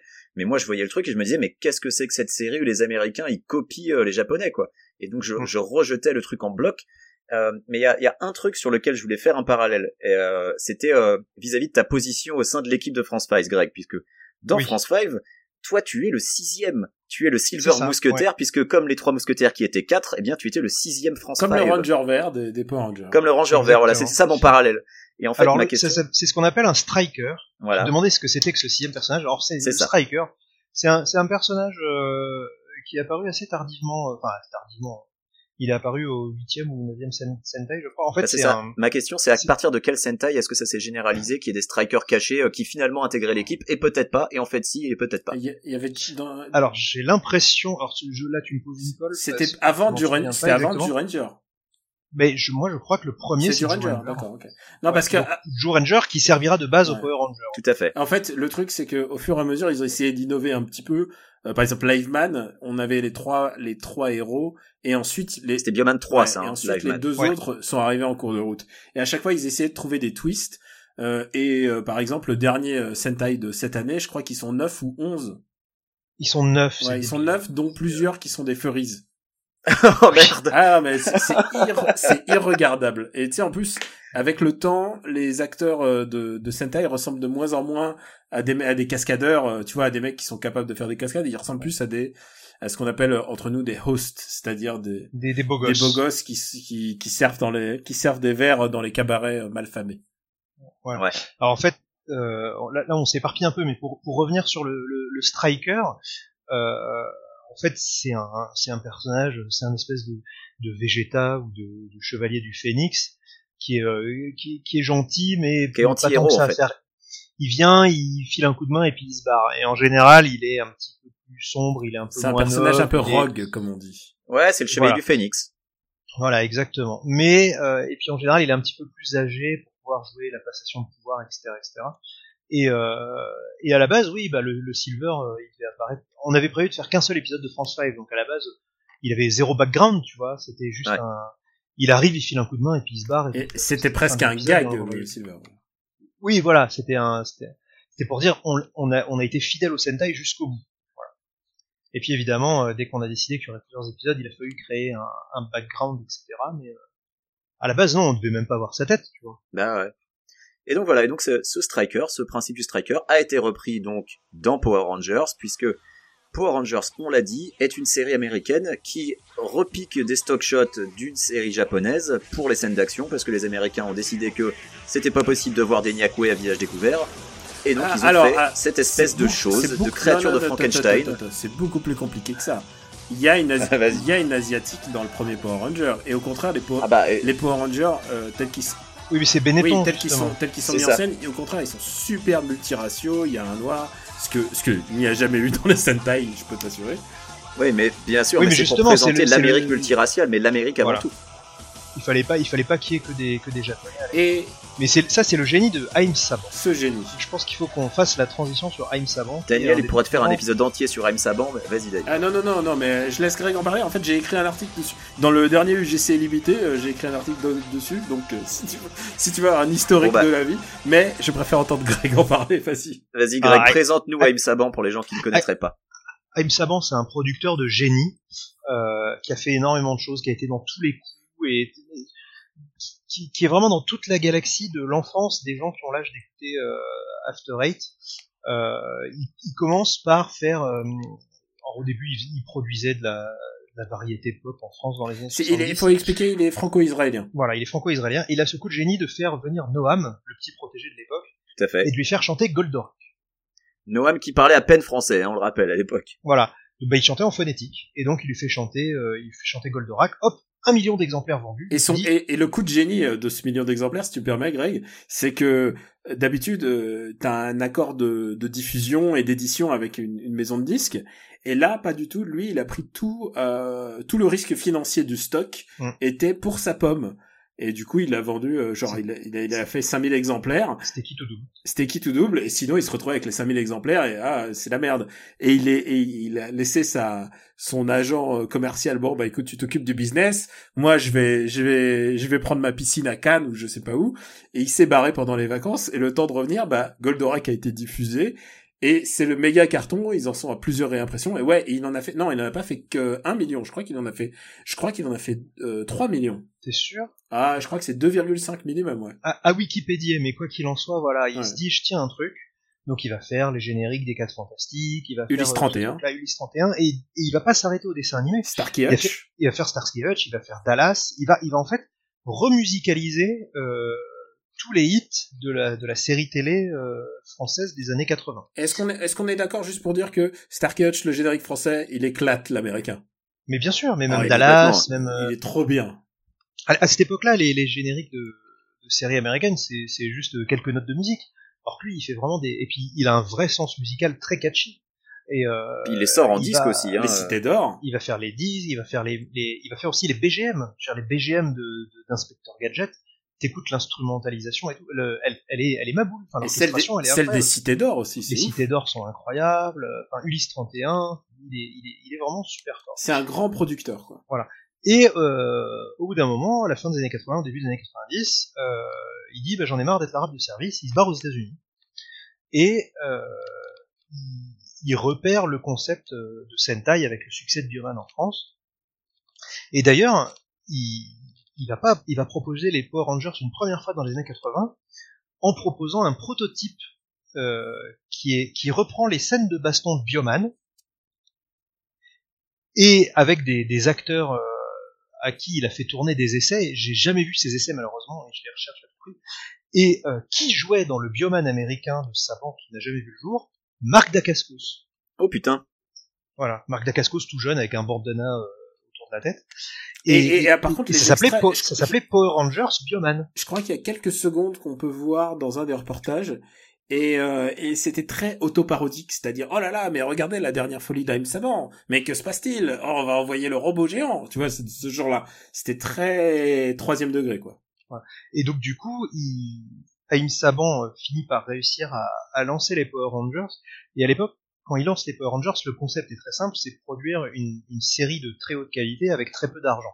C'est-à-dire qu'il reprend donc, euh, comme on le sait désormais, les, les- un Sentai japonais, donc le Ju Ranger, et euh, il coupe toutes les scènes avec les acteurs, il, il tourne des, des, des mini sitcoms à intercaler entre les scènes de combat et les ça, Power c'est de la Rangers sont nés. Voilà. Et du coup, euh, il arrive, personne n'y croit parce qu'on est en 91, c'est on est en pleine fièvre des Tortues Ninja encore. Et puis, il faut savoir un truc, c'est qu'aux États-Unis, le Sentai est inexistant. Les mecs, ils, Complètement. il y en a eu un ou deux qui n'ont pas forcément marché ou marqué les esprits, et ils ne connaissent pas. Il y a eu il y a eu Battle Fever qui est sorti aux États-Unis, mais, euh, mais c'était un, c'est ce- alors je sais plus comment ça s'appelle. le La, terme la Japanime, d'ailleurs, était quasiment inexistante aux US au- aussi à cette époque. hein. Mais tout était refait, tout était refait en fait, tout était réécrit. Le euh, japanime n'existait qu'en vidéo. Bah, ils ont eu Robotech euh, qui était un remontage de Macross et de Nova Voilà. Cross et de Mospeada, mais, mais Voilà, globalement. Voltron qui est une réécriture de Golion. C'est etc., Et, et donc, ils ont eu Battle Fever, qui est un des tout premiers Sentai aux États-Unis, sauf que c'était diffusé, mais ils avaient redoublé n'importe comment, ils avaient fait un espèce de grand détournement. Et donc, évidemment, euh, personne, personne ne, ne s'en souvenait. Mais Donc, la quand les Power déferlante de la Japanime et des programmes japonais aux États-Unis, c'est début 2000. C'est pas avant. C'est ça, exactement. Et, et donc, je, je termine vite sur. Power Rangers. Euh, donc, ça, ça démarre euh, à la télé, et là, c'est un carton monumental, parce que en plus, c'est plein de bonnes valeurs. Euh, tout ce que n'est pas le film, d'ailleurs, on parlera du film tout à l'heure, parce qu'il faut bien réiter quand même.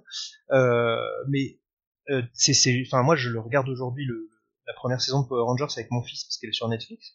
Et c'est vrai que c'est, enfin, euh, ça donne envie de faire du karaté, parce que Et le coup de il s'est pas, il s'est le- pas contenté de prendre des, des simples comédiens. C'est-à-dire que tous les comédiens qui jouent les Power Rangers euh, américains sont malgré tout de très bons athlètes. C'est-à-dire qu'ils sont très très bons soit en arts Ah, martiaux, soit écoute, en gym, soit en... Greg, Greg, je t'arrête juste une seconde. Euh, Il y, a, il y a un très bon article dans SoFilm qui retranscrit un peu le, les premières années de Power Rangers. Ils expliquent d'abord le néant dans lequel ils étaient. Ils savaient pas du tout ce qu'ils jouaient. Ils savaient pas du tout comment le jouer. Ils savaient pas du tout où ils allaient.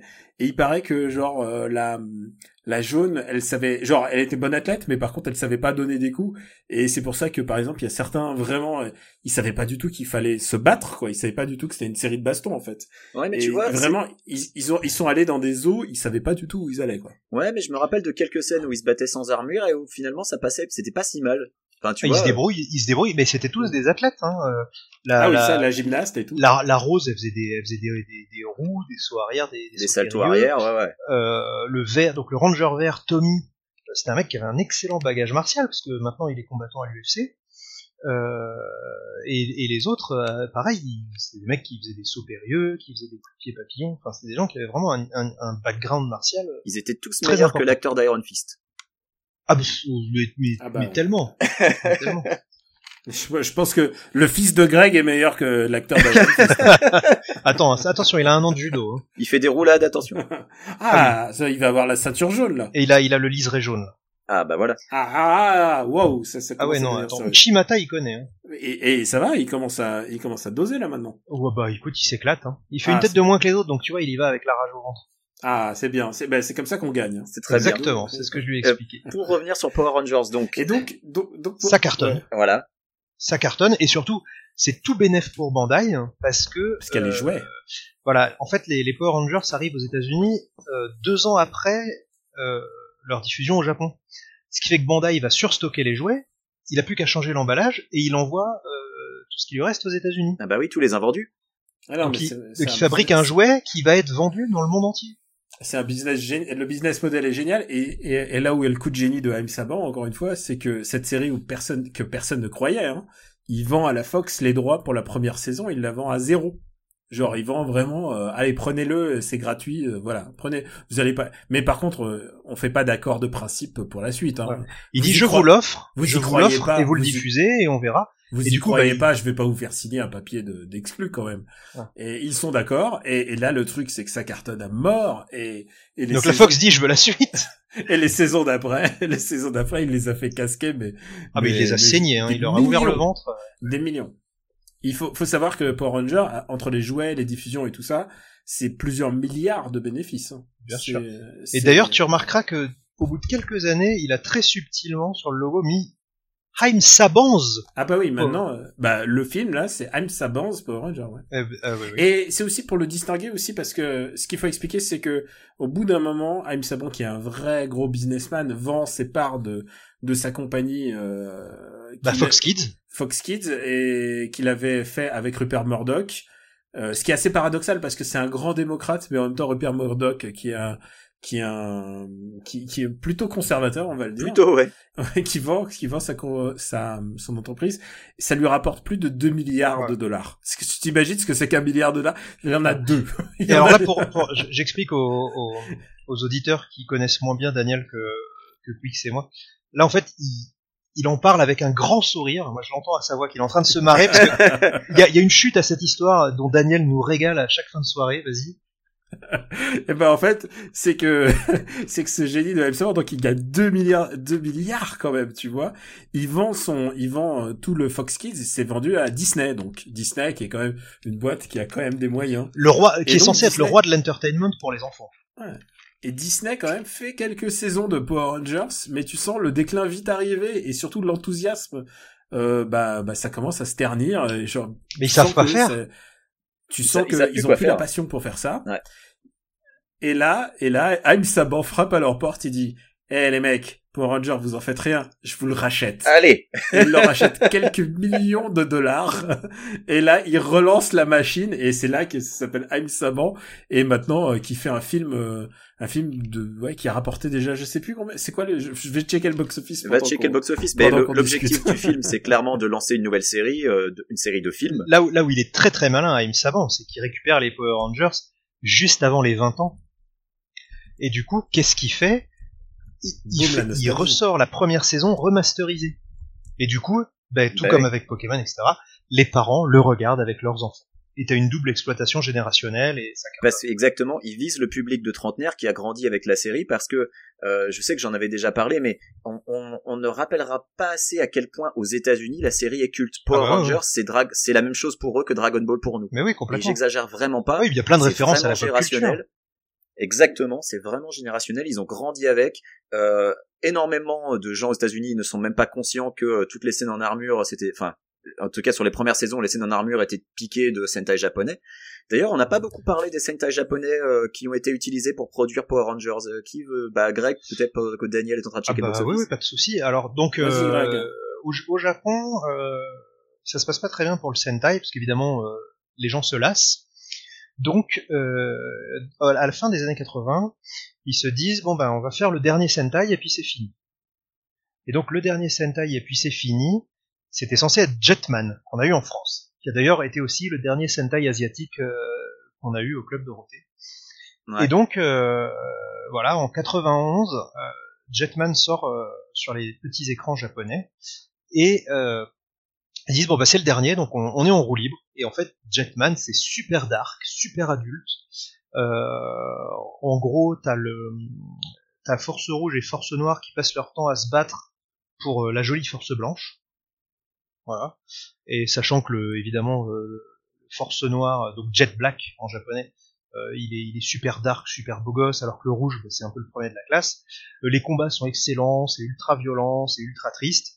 Et, spoiler alerte, à la fin, donc euh, la fille choisit le rouge, et euh, bah, le, donc le black, euh, Jet Black, donc Force Noire, euh, valide le truc, dit bon ok, tu l'as choisi, mais évidemment, euh, il se sacrifie parce qu'il y a quelqu'un, euh, et il meurt à la fin. Et j'avais j'avais oublié cette série et du coup je les Google et je vois les images et oui, euh, je m'en rappelle, ils avaient des casques avec euh, des, des têtes d'oiseaux en fait sur les casques. Ah, ouais. Exactement, ouais, ouais. Et donc c'est une série, ils ont, c'est, une série qui est excellente parce qu'ils ont tout donné, parce que ça allait être la dernière. Et surprise, ça marche, parce que évidemment euh, c'était tellement excellent que les gens. Se... Et donc ils disent bah bon, on a des sous pour en faire une autre, qu'est-ce qu'on fait? Et donc là ils se disent bah on va faire une série qui est très très enfant, très très inspirée par la fantasy, parce que 91-92 c'est vraiment les grandes époques aussi de Dragon Quest, etc. Donc ils disent on va faire un truc fantasy rigolo. Et donc ils font Joe Ranger, alors, Kyoryu Sentai Joe Ranger, donc euh, Joe Ranger, l'escadron de combat des dinosaures, sachant que Joe Ranger, Joe c'est la, bestiole en japonais, donc c'est euh, bestiole, euh, monstre ranger, Sentai euh, dinosaure, et donc bah, ça va être ça va une série beaucoup plus enfantine et beaucoup plus comique, où en fait tu vas avoir cinq adolescents de l'âge de pierre qui se retrouvent aujourd'hui. Et donc évidemment, tu te doutes bien qu'ils sont très surpris quand ils voient des cafetières et des bagnoles, et euh, ils vont devoir combattre, euh, comment dire, euh, un ennemi, Pandora, qui est qui, qui est donc une, une super méchante avec tout un tas de tout un tas de monstres, et, euh, et donc ça, cartonne. tu remarqueras deux choses, Greg, si tu Oui. me permets. C'est qu'à chaque fois qu'il y a des dinosaures, c'est la, c'est la série préférée aux États-Unis. Il y a eu plusieurs, il y a eu euh, Dino Ranger, je crois, aux États-Unis, gros énorme carton. Euh, Jew Ranger, donc c'est gros carton. Et il y a aussi un autre truc, c'est qu'à chaque fois que c'est devrait être la dernière série, donc la dernière, euh, par exemple la dernière série de, de Power Rangers avant que Haim Saban récupère la licence, euh, c'est Power Rangers RPM, dont je suis assez fan. Je sais Qui est pas très si- dark, non, si moi, tu es j'aime. encore- tu- alors, elle est, elle est peut-être un peu dark. Non, je crois qu'elle est, elle est bien pour ton fils maintenant. Et c'est littéralement euh, la- toute l'humanité qui est, qui est, qui est morte et qui vit dans sous une espèce de dôme à la, à la Mad Max, quoi. Et c'est vraiment très, très, très, très noir. Et à chaque fois que tu sens que la fin du Sentai va arriver, ils font en général un truc très, très, euh, très, très sombre, un peu comme Speedvan d'ailleurs. Et, do- et donc Joe Ranger euh, marche plutôt bien euh, au Japon, donc Saban s'en sert parce qu'en plus c'est enfantin, et puis c'est des dinosaures, euh, 91-92 c'est Jurassic Park, donc on y va, et euh, ça cartonne, et le problème c'est qu'ils veulent, les gens veulent plus d'épisodes. Mais, mais euh, le truc c'est que ils, ils, ils peuvent pas donner plus d'épisodes, ils veulent pas, ils peuvent pas leur donner plus d'épisodes parce que bah, au Japon c'est 52, 52, 52. Donc euh, le truc c'est qu'ils vont euh, ils vont tricher, c'est-à-dire que les Power Rangers, ils vont faire une espèce de, de Macross Robotech, c'est-à-dire qu'ils vont prendre la série suivante de, de Joe Ranger au Japon qui s'appelle Die Ranger. Euh, alors, coup de bol, c'est encore des animaux qui se transforment en robots, sauf que Die Ranger, c'est euh, tiré de la mythologie chinoise et euh, ils ont plus du tout le même look. Euh, les ennemis sont euh, beaucoup plus euh, crado, beaucoup moins rigolos, et donc ils vont ils vont tricher et ils vont devoir tourner eux-mêmes des séquences d'action. En mettant les vieux ennemis avec les nouvelles armures. Et à partir de là, va se passer un truc très drôle qui existe encore aujourd'hui depuis 20 ans dans les Power Rangers, c'est que tu vas avoir des Japonais détachés aux États-Unis pour coacher les équipes américaines, et donc tu des cascadeurs japonais et des réalisateurs japonais qui vont faire les scènes d'action des Power Rangers aux États-Unis maintenant. Et parce qu'ils coûtent aussi moins cher que faire Voilà. des cascadeurs américains. Donc désormais, la seule chose qu'ils réutilisent, ça va être euh, soit les séquences de robots, soit les séquences où il y a des grosses explosions.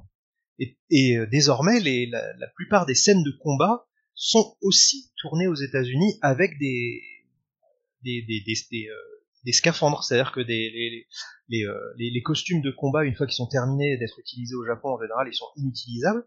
Donc ils, les refont, ils font un second set pour les États-Unis, et t'as des réalisateurs japonais qui vont aux États-Unis faire, euh, parce que c'est devenu un, énorme business. Et pareil, la Toei forcément avec les droits de Power Rangers qui est vendu partout dans le monde, ils se gavent énormément. Et je voulais juste dire, un truc, c'est que euh, il y a eu ce mythe que et je l'ai vu beaucoup dans les les interviews et les et les trucs de presse liés à Power Ranger le film, c'est qu'ils ont complètement accepté le fait qu'ils reprenaient des séquences euh, japonaises, mais ils ont une tendance à dire le jour où on a commencé à les faire, c'était mieux. Et non, Non. non, clairement pas. Euh, à chaque fois que c'était des des séquences euh, tournées aux États-Unis, tu vois clairement que le niveau est plus bas, le niveau, c'est même un peu, euh, c'est Bah, même, c'est même Alors le niveau est moins bon parce que d'une part, ceux qui vont aux États-Unis en général, euh, c'est les c'est les secondes équipes, même si souvent t'as aussi des, euh, des des vétérans qui vont euh, au début pour former les gens, mais c'est surtout des questions d'assurance. Bah ouais. C'est-à-dire que euh, au Japon, voilà, les mecs ils peuvent se jeter par terre, de problème, c'est dans son contrat. Aux États-Unis, tu sais, c'est très syndiqué, tu peux pas prendre de risques si tu fais ci ou ça, la star, machin. Donc c'est peut-être aussi euh, moins facile entre guillemets de faire des grandes C'est séquences d'action. pour ça qu'ils prennent des japonais, hein. C'est pour ça qu'ils, parce qu'ils sont moins chers et parce que ils sont, Bah, c'est surtout que les Japonais, ils sont, ils sont, euh, ils sont prêts à y aller, quoi. oui, et puis ils savent, ils ont aussi ce que tu disais au tout début de l'émission, c'est euh, toute cette expérience de la l'expression corporelle. Hmm. Très bien. Et du coup, ça serait un bon tremplin pour parler du film Power Ranger, n'est-ce pas, Quix Moi, je ne l'ai pas vu, donc euh, je vais une fois de plus vous laisser Heureux euh, donner votre opinion. Heureuse. euh, Dis-nous déjà ce que t'as pensé de la bande-annonce. Alors, j'ai vu la bande-annonce, et en fait, je l'ai déjà raconté dans After Eight, j'ai vu la bande-annonce de Power Rangers, et immédiatement après, j'ai vu la bande-annonce du film Lego Ninjago, qui est quasiment une parodie de Power Rangers. Et donc, c'était très drôle de voir les deux bout à bout. Euh, la bande-annonce euh, m'a laissé un goût un peu amer, genre... euh, Ouais, je sais pas, honnêtement, et n'ayant jamais été fan de Power Rangers quand j'étais enfant, si tu veux, moi ça m'a pas autant hypé, mais j'avoue que mes, amis ici, qui eux ont été biberonnés à Power Rangers, avaient l'air assez chaud, maintenant je sais pas s'ils y sont allés. Moi en tout cas, je l'avoue, je l'ai loupé, il est sorti pendant que j'étais en France, et ensuite quand je suis revenu, il était déjà quasiment plus à l'affiche, donc euh, je crois qu'il a quand même bien marché, mais, euh, mais en tout cas, je ne l'ai pas vu. Alors, Greg, toi, tu as préféré regarder Power Rangers courageusement plutôt que de regarder Guardians of Galaxy. Qu'est-ce que t'en as pensé? Ah là là, alors déjà, bah, je peux te dire que s'il a marché aux États-Unis, il a pas du tout marché en France, puisque le film est sorti il y a trois semaines, et j'ai dû me, me prendre ma voiture pour aller en banlieue, parce que le, il passait plus que dans trois films, dans trois cinémas dans toute l'île de France. Donc je suis allé, euh, je suis allé dans un bon centre commercial de banlieue le voir en VF, un dimanche après-midi, euh, veille de 1er mai. Est-ce que t'es euh, allé avec le petit ou pas? Non, non, non, non. Alors non. Déjà, c'était hors de question que j'y aille avec mon fils parce que déjà dans la bande-annonce ils disent des gros mots. Et euh, bah ça, ça c'est un coup de gueule euh, dont je parlerai un peu plus tard. Mais euh, ce qui m'a choqué, c'est ça s'appelle Power Rangers, mais contrairement à, à Deadpool, c'est un film qui est tiré d'une licence pour enfants qui n'est pas pour les enfants.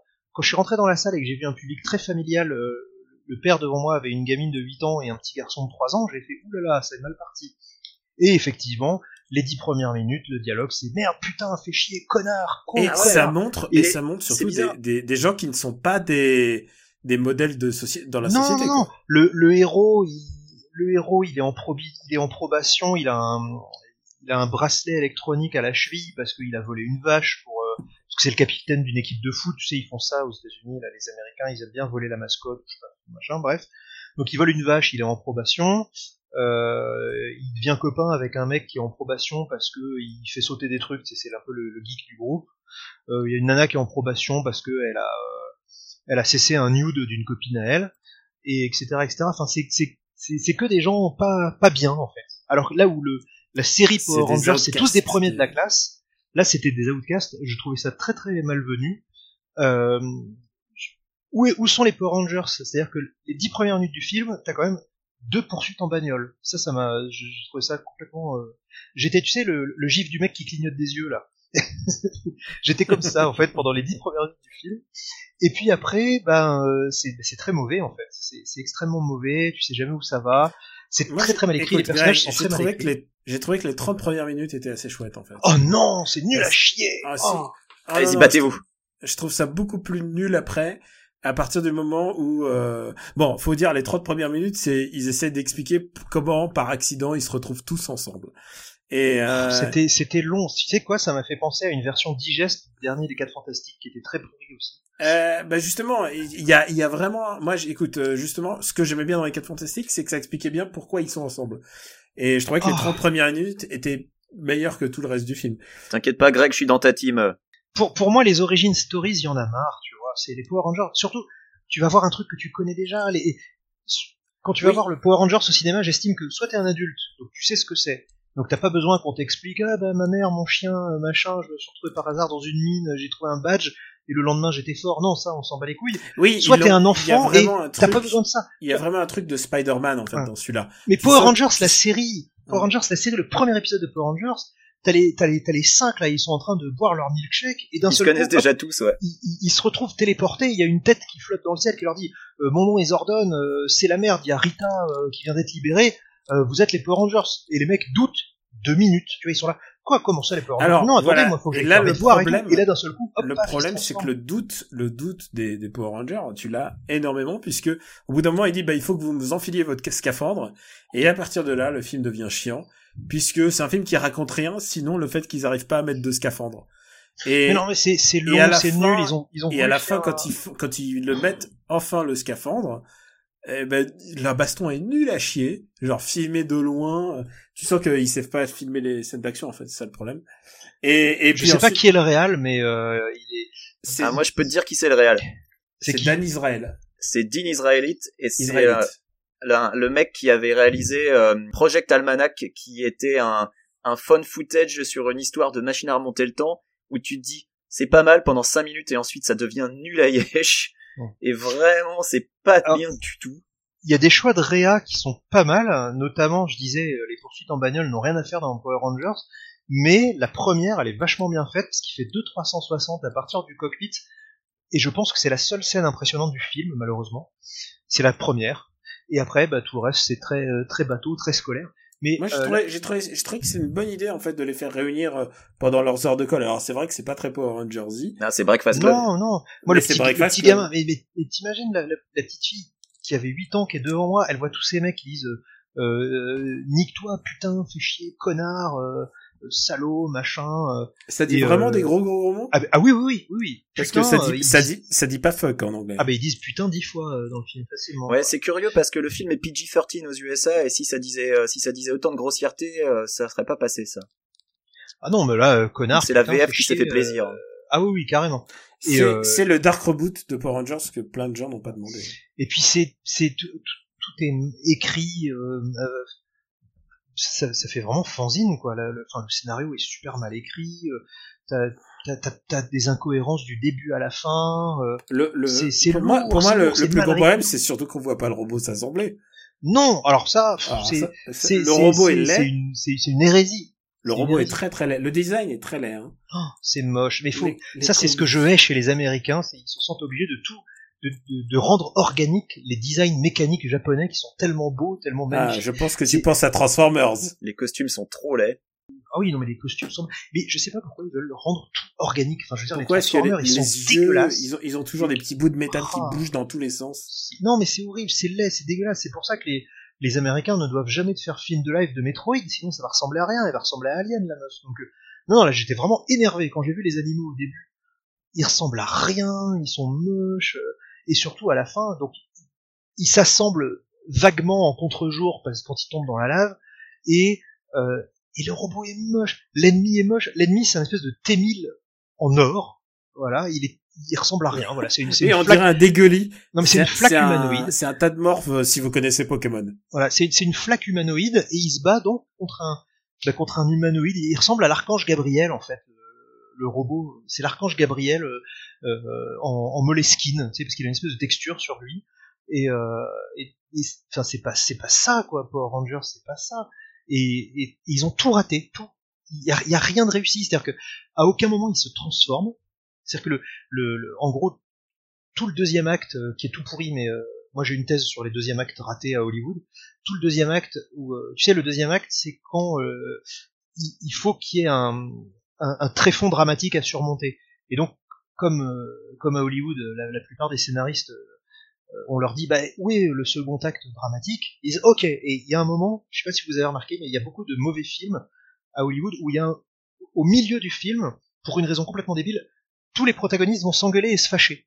Ah, J'allais demander justement si c'était ça. Est-ce que dans Power Rangers, dans le deuxième acte, euh, l'équipe se dissout plus ou moins? Eh ben évidemment, hein, Évidemment. c'est ta faute, non, un c'est ta connard, faute, et machin. Ouais. Et, euh, et donc évidemment, comme ils jouent les cons, euh, alors je vous spoil, hein, en fait, le Force Bleue euh, va mourir. Et, Oh là là. et pareil, et, et sa mort n'a aucun sens parce que euh, au début du film, euh, quand ils testent leur pouvoir, parce qu'ils sont super forts, ils sautent super haut, machin. Donc dans, dans le, au début du film, ils testent leur pouvoir et donc ils vont découvrir une grotte sous-marine, donc, donc tu les vois nager pendant 10 minutes, un quart d'heure. Et là, euh, Ouais, C'est le Force- meilleur moment. hein. et, et là, Force Bleue meurt parce que il, il s'est fait noyer. La nana, la, la méchante, l'a mis deux minutes sous l'eau. Alors qu'avant, dans le film, on te montre qu'ils peuvent euh, rester sous l'eau très longtemps. Enfin bon, c'est, ce n'est qu'un des nombreux trucs qui ne fait aucun sens.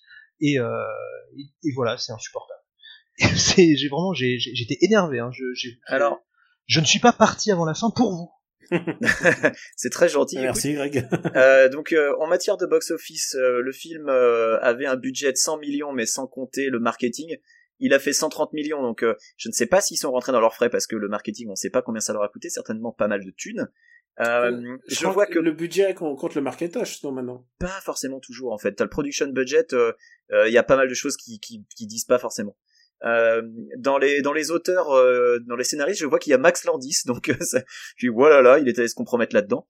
Euh, le film est sorti le même jour que euh, Life, euh, donc le film de, de science-fiction euh, qui lui a priori c'est quand même pas mal croûté euh, parce que euh, budget de 58 millions, il a fait 73 worldwide, donc je pense que c'est c'est un peu dommage. Et le même jour que l'adaptation de Chips.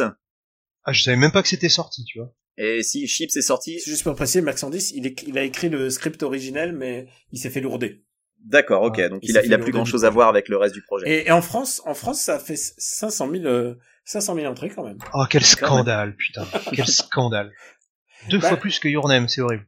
Ouais, il est encore à l'affiche dans certains ciné aux US, en tout cas, Power Rangers, je viens de voir. Non, mais non, mais n'y allez pas, hein. Enfin, Non, mais je n'irai pas. Moi, je, tr- je trouve, je trouve que le début, le début est assez correct en fait. Mais non, mais non. Si, si, je trouve que les, les origines sont intéressantes. C'est, c'est une bonne idée. Mais c'est, c'est, une bonne idée pompée sur Spider-Man. Hein. mais c'est, c'est pas Power Rangers, putain. Les, les Power Rangers, c'est des, c'est des premiers de la classe, c'est des, ça devrait être 5 Captain America, les mecs, tu vois. Ça devrait pas être des, euh, Ah, des- et il y a un truc qu'ils ont bien réussi, un, un truc que je trouve qu'ils ont bien réussi. Je trouve que le choix des, des comédiens est super en fait. Euh, Oui, alors par contre, les comédiens sont très bons. Les comédiens sont super bons. Euh, ils, ils sont euh, multiculturels, tout ce qu'il faut. Il y a une lesbienne. Euh, il y Alors a, sachez que ça, ça a fait handicapé. scandale quand quand le film est sorti. Ah bon? Il y a des parents euh, ultra conservateurs euh, qui ont dit euh, oui, euh, qu'est-ce que c'est que cette histoire Euh, Pourquoi on demande des homosexuels euh, alors qu'elle l'était pas avant Enfin bon, bref. Alors moi, je suis, je suis un peu d'accord avec eux. Non pas, euh, il faut, euh, il faut pas qu'il y ait des lesbiennes dans le film.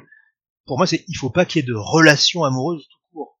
C'est-à-dire Ah, que il les- faut quand même, faut quand même qu'ils Mais non, amoureux, les mecs sont là pour sauver le monde. T'en as rien à foutre de savoir qui est amoureux de qui. Enfin, Ah c'est, si, euh, si, si, si, les triangles amoureux, c'est important. Oui, mais pas, Non, Mais je veux dire, même dans Goldorak, il y en avait, quoi. Voilà le triangle amoureux entre les deux mecs euh, qui, qui se tabassent pour savoir qui sortira avec la Force Rose, euh, de rien. euh. Et, Alors oui, mais ça c'est du Sentai. Attention, là, moi je pars du principe que le film Power Rangers est une adaptation de la série Power Rangers. mais Ah, il d'accord. y a un truc, c'est que les, les Sentai, les Sentai les plus chiants, en général, sont c'est les frères. C'est les frères, et je pense à, c'était quoi? C'était Q, QQ? C'était Q Ranger? euh, non, c'est euh, celui d'après, c'est euh, Flashman. Ah, non, et, euh, et dans Q Ranger, je crois que c'était que des frères et des sœurs. Non, dans Gogo 5. Ah, c'était Gogo 5, voilà. oui. Mais euh, non, non, moi j'ai j'ai vraiment très très mauvaise. Et alors euh, le mec de Breaking Bad, là, Brian Cranston, il ne sert à rien. C'est un mur qui parle. Ah ouais, mais il le joue bien. Ah, il joue bien le mur, ouais. Et Rita, Rita est su- Rita est su- Oh non, Rita, elle est nulle à chier. Ah, moi je trouve qu'elle cabotine comme il faut. Ah non, elle est horrible.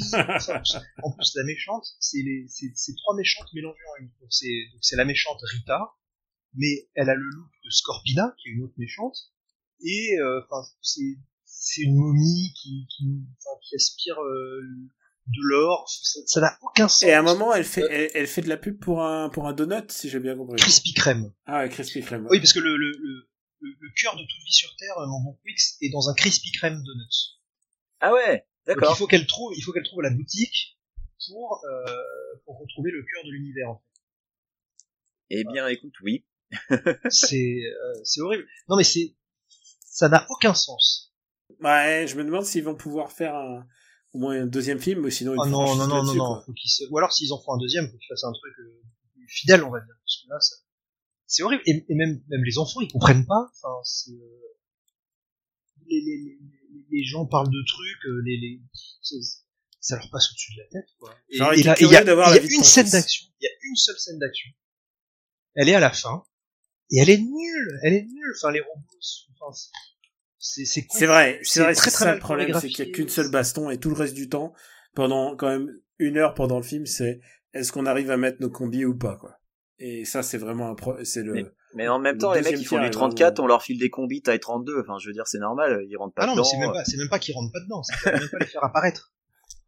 Ah oui, Oui, d'accord. oui, c'est, Bon. elle, elle se matérialise pas, c'est ça le problème. Écoutez, je pense que a priori le, le message est passé. De toute façon, même si on veut voir le film, ça a l'air assez compliqué d'après ce que dit Greg. Donc, euh, Non, non. je pense que c'est voilà que les gens qui, qui voulaient absolument le voir l'ont vu et que les gens qui étaient curieux maintenant ont compris que c'est pas la peine de se casser la fille, de se casser Moi, la je dis, ne le montrez pas aux enfants parce qu'il y a des gros mots tout le temps.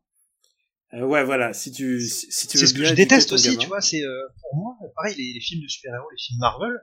Pour moi, c'est pas adapté aux petits enfants. C'est-à-dire que t'as le premier Spider-Man euh, de Sam Raimi, et après, bah, soit les histoires sont trop compliquées, euh, soit ils disent des gros. Enfin, moi, ce qui m'a choqué dans Transformers, c'est euh, euh, putain, fait chier. Ah oui, non, mais Transformers, de toute façon, c'est pas à montrer aux enfants. hein. Quoi qu'il arrive, c'est c'est- Euh, quand on te remontre- soit dit, oui, quand on te montre des soi-disant héros qui exécutent en décapitant un ennemi euh, au sol qui est en train de demander pitié, je, je- c'est pas possible, c'est pas des valeurs que j'ai Ah. envie d'inculquer à des enfants, quoi. un vieillard en plus, un vieillard Ah en ouais. plus. Et si, si en plus tu, tu, tu, tu, tu te rends compte que ce vieillard est, est joué par Léonard Nimoy, c'est, ça donne le truc encore plus angoissant. Euh, quoi. non, non, mais euh, Oh, euh, je déteste, je déteste Transformers de âme, Transformers, c'est pas possible. Horrible. Écoutez, J'aime tout bien celui aussi, là- euh, celui il, il, il, il abandonne la ville. Il abandonne Ah bah la ville oui. et il dit, bah, on va vous les laisser voyez, se faire massacrer, ça leur fera une bonne leçon. sans, sans nous, voilà, voilà ce que vous êtes, vous êtes dans la merde, voilà. Écoutez, on fera peut-être un jour un Super Transformers Battle, mais on on n'est pas là pour Ah, ça. vous m'invitez, hein, vous m'invitez. on va le déf- on va le défoncer, Greg. On les défoncera tous, je pense. Euh, Daniel, qu'est-ce que tu penserais de passer aux recommandations maintenant qu'on a bien daubé sur le film, euh, à moins que vous ayez encore des choses à ajouter sur les Sentai, mais je pense qu'on a fait un bon tour là. Un bon tour d'horizon. Euh, non, alors ce que je peux vous dire, c'est que euh, chose qui ne se faisait pas avant, Saban saute des saisons désormais. Parce que Ah comme, ouais. comme disait Daniel, euh, et comme l'a très bien dit euh, une représentante de Bandai France euh, dans une interview qu'elle a donnée à l'occasion de la sortie du film, c'est que si tu sors des animaux, des ninjas ou des dinosaures, ben, Power Rangers ça marche beaucoup moins bien. Et donc il y a deux saisons, les Power Rangers, enfin les, le Sentai c'était Tokyo Ger, donc un jeu de mots entre Tokyo qui est le train express et Ger de Ranger, donc le train express Ranger, où c'était donc euh, des, des Power Rangers euh, qui appelaient des trains, le robot c'était un assemblage de trains. Moi mon fils en est fou. Moi, j'ai grave envie de voir ça. hein. Ouais, mon, Ah, mais- fils est fou de ça parce qu'il il adore les trains, mais C'est dingo, ils font des, ils font des combos, ils, se- ils font le petit train tous ensemble, c'est, une usine à gif. J'ai Voilà. grave envie de voir ça. Et le, et le, et le truc, c'est que euh, Saban l'a zappé. Il est. C'est dommage. Il, il- il est passé tout de suite euh, à la saison d'après, qui s'appelle Kyoryuger. Donc euh, Kyoryu, c'est le dinosaure en japonais. Ouais, il est revenu au dino, quoi. Voilà. Et donc, euh, et ça s'appelle euh, Dino Charge, je crois. Et, euh, et qui est très bon aussi d'ailleurs. C'est, celui où il y a la, la, la rose qui est la leader ou pas?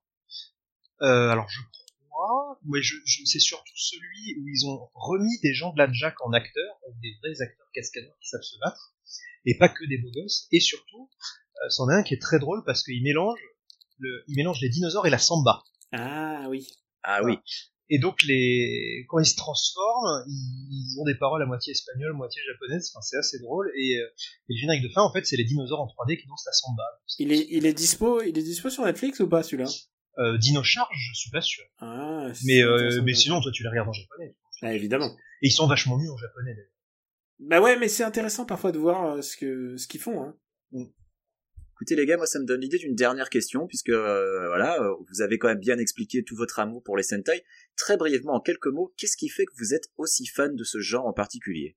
Alors moi, je dirais que c'est vraiment, euh, tu sens l'amour du, petit artisan qui fait une production audiovisuelle avec pas beaucoup de sous, mais avec vraiment la volonté. Ça se voit vraiment dans les dans les séries des années 80. Et et il y a autre chose aussi qui me plaît beaucoup, c'est les, les les prouesses martiales et physiques des gens. C'est-à-dire que euh, tu, tu vois la qualité des si, t'as fait un peu d'arts martiaux ou quoi, tu vois la qualité des combats, tu vois que les mecs font des sauts périlleux, ils, ils font des passes d'armes qui sont absolument extraordinaires. Euh, moi, je conseille surtout aux gens de revoir XOR. Les scènes d'infiltration dans XOR, euh, elles sont inspirées d'Indiana Jones, mais euh, elles, elles lui refont l'anus euh, sans Elle problème. balaye Indiana Jones. Ah non, mais attends, le, le mec il fait, c'est un, c'est un Yamakasi avant l'heure. D'accord, Le très mec, bien. il, le mec il saute des barrières, il fait des trucs, enfin, c'est vraiment génial. Et toi Daniel, est-ce que c'est le côté euh, art martial mélangé à du kitschou fait avec amour euh, qui te plaît autant? Évidemment, il y a le côté martial. euh, C'est pas pour rien que j'ai fait du kung-fu pendant pendant 7-8 ans dans ma vie. C'est Ouais. c'est vraiment parce que j'aimais les Sentai et parce que j'aimais j'aimais j'aimais tout cet univers. Mais il y a un truc qui m'intéresse encore plus aujourd'hui. euh, moi, c'est euh, du moins mon analyse d'aujourd'hui, c'est le l'étude des archétypes. Et je trouve que il y a quelque chose de très intéressant. Les gens disent cliché de manière assez négative, mais en fait, euh, mais en fait, je trouve ça intéressant les archétypes et de la manière dont on les détourne. Euh, tous les tous les héros que j'aime sont de gros archétypes. Batman, euh, James Bond, Piccolo. euh, Piccolo, Piccolo bien sûr. Ouais. Et, Tu euh, ne dis pas assez que tu aimes Piccolo. ah, Piccolo est le meilleur de, de Dragon Ball. Il faut, le- il faut le dire. C'est pas Vegeta, c'est vraiment Piccolo. et, et ouais, et je trouve ça intéressant de la manière dont, parce que les gens prennent ça avec condescendance en se disant ouais, c'est pour les gamins et tout ça. Mais en fait, je trouve qu'il y a toujours une manière de bien faire les choses. Et pour avoir fait un Sentai avec, euh, avec Greg et les autres, euh, c'est que, euh, c'est que bien faire les choses, c'est, c'est toujours assez compliqué. Bien écrire quelque chose, bien le produire. Et, euh, et il y a vraiment un, un, un savoir-faire en fait derrière tout ça. Il y a vraiment une culture Sentai. euh, Il y a vraiment une culture du, du mouvement, de la mise en image, euh, des explosions, de la de, autant de la chorégraphie à moto. Et tous ces petits aspects mis bout à bout m'intéressent en fait. Tout- toutes les étapes de production euh, de du Sentai euh, me me- m'intéressent. Je je dis pas qu'il y a des moments où je il y a des années où j'ai arrêté d'en regarder et je regarde vraiment occasionnellement aujourd'hui. Mais par contre, je suis toujours avec intérêt les nouveaux développements, les nouveaux concepts et je me dis dans quelle direction ils partent. Et puis, euh, comme j'en parlais pendant l'émission, euh, Power Rangers RPM, par exemple, euh, qui est euh, qui est une série vraiment noire et c'était ma c'était mon c'était ma détente euh, du, du déjeuner en général. Je me mettais un épisode et, et j'essayais de comprendre comment une série pouvait être aussi noire et en même temps s'adresser aux enfants. Et c'est quelque chose qui est pas toujours aisé euh, et qui est assez- qui me fascine en tout cas. Et euh, et plus c'est fou en fait, plus bah, le RPM, plus c'est fou et plus ça m'intéresse en fait. Voilà. D'accord, très je bien. Que, voilà. Il y a un Écoute, sens euh, du drame aussi qui est absolument incroyable dans les Sentai, parce que comme c'est pour les enfants et tout est surjoué, mais des fois ça marche et euh, quand t'as quand t'as les, des personnages qui se sacrifient ou qui, tu sais, qui, qui sont en sang et qui se relèvent en disant on n'abandonnera jamais et, Ah, c'est de l'héroïsme et- survitaminé. ouais. et au moment où ils vont mourir, paf, t'as le striker qui arrive. euh, Enfin, c'est tout, tout est calibré. Enfin, c'est euh, du kabuki moderne. Hein, et, euh, et, et, et dans ce sens-là, c'est c'est vraiment génial. Très bien. Eh ben, écoute, euh, Daniel, je pense qu'on va pouvoir passer peut-être aux recommandations. Il est temps. Passe- pensons aux gens qui font leur jogging, leur footing en écoutant After Eight. Non, c'est de ce côté qu'il faut regarder. Oye, esa papaya. Ça vous dirait un ice cream avec mon ami et moi Casse-toi, sale.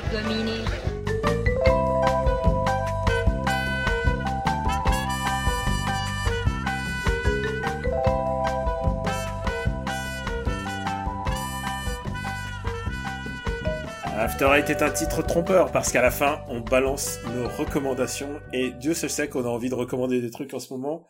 Greg, tu es notre invité. Qu'est-ce que tu vas recommander à nos auditeurs Alors, euh, pour illustrer euh, tout notre propos, euh, je vous recommande un reportage qui a été fait donc sur le, le, le fondateur de, des Power Rangers, donc Haïm Saban.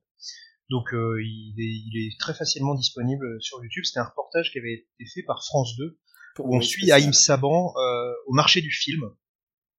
Et, euh, et la, légende d'Haïm Saban se, se résume en, une minute, parce qu'à un moment dans ce reportage, donc la dame lui explique alors Haïm Saban, qu'est-ce que vous faites? Il dit bah, je suis là pour acheter des licences, machin.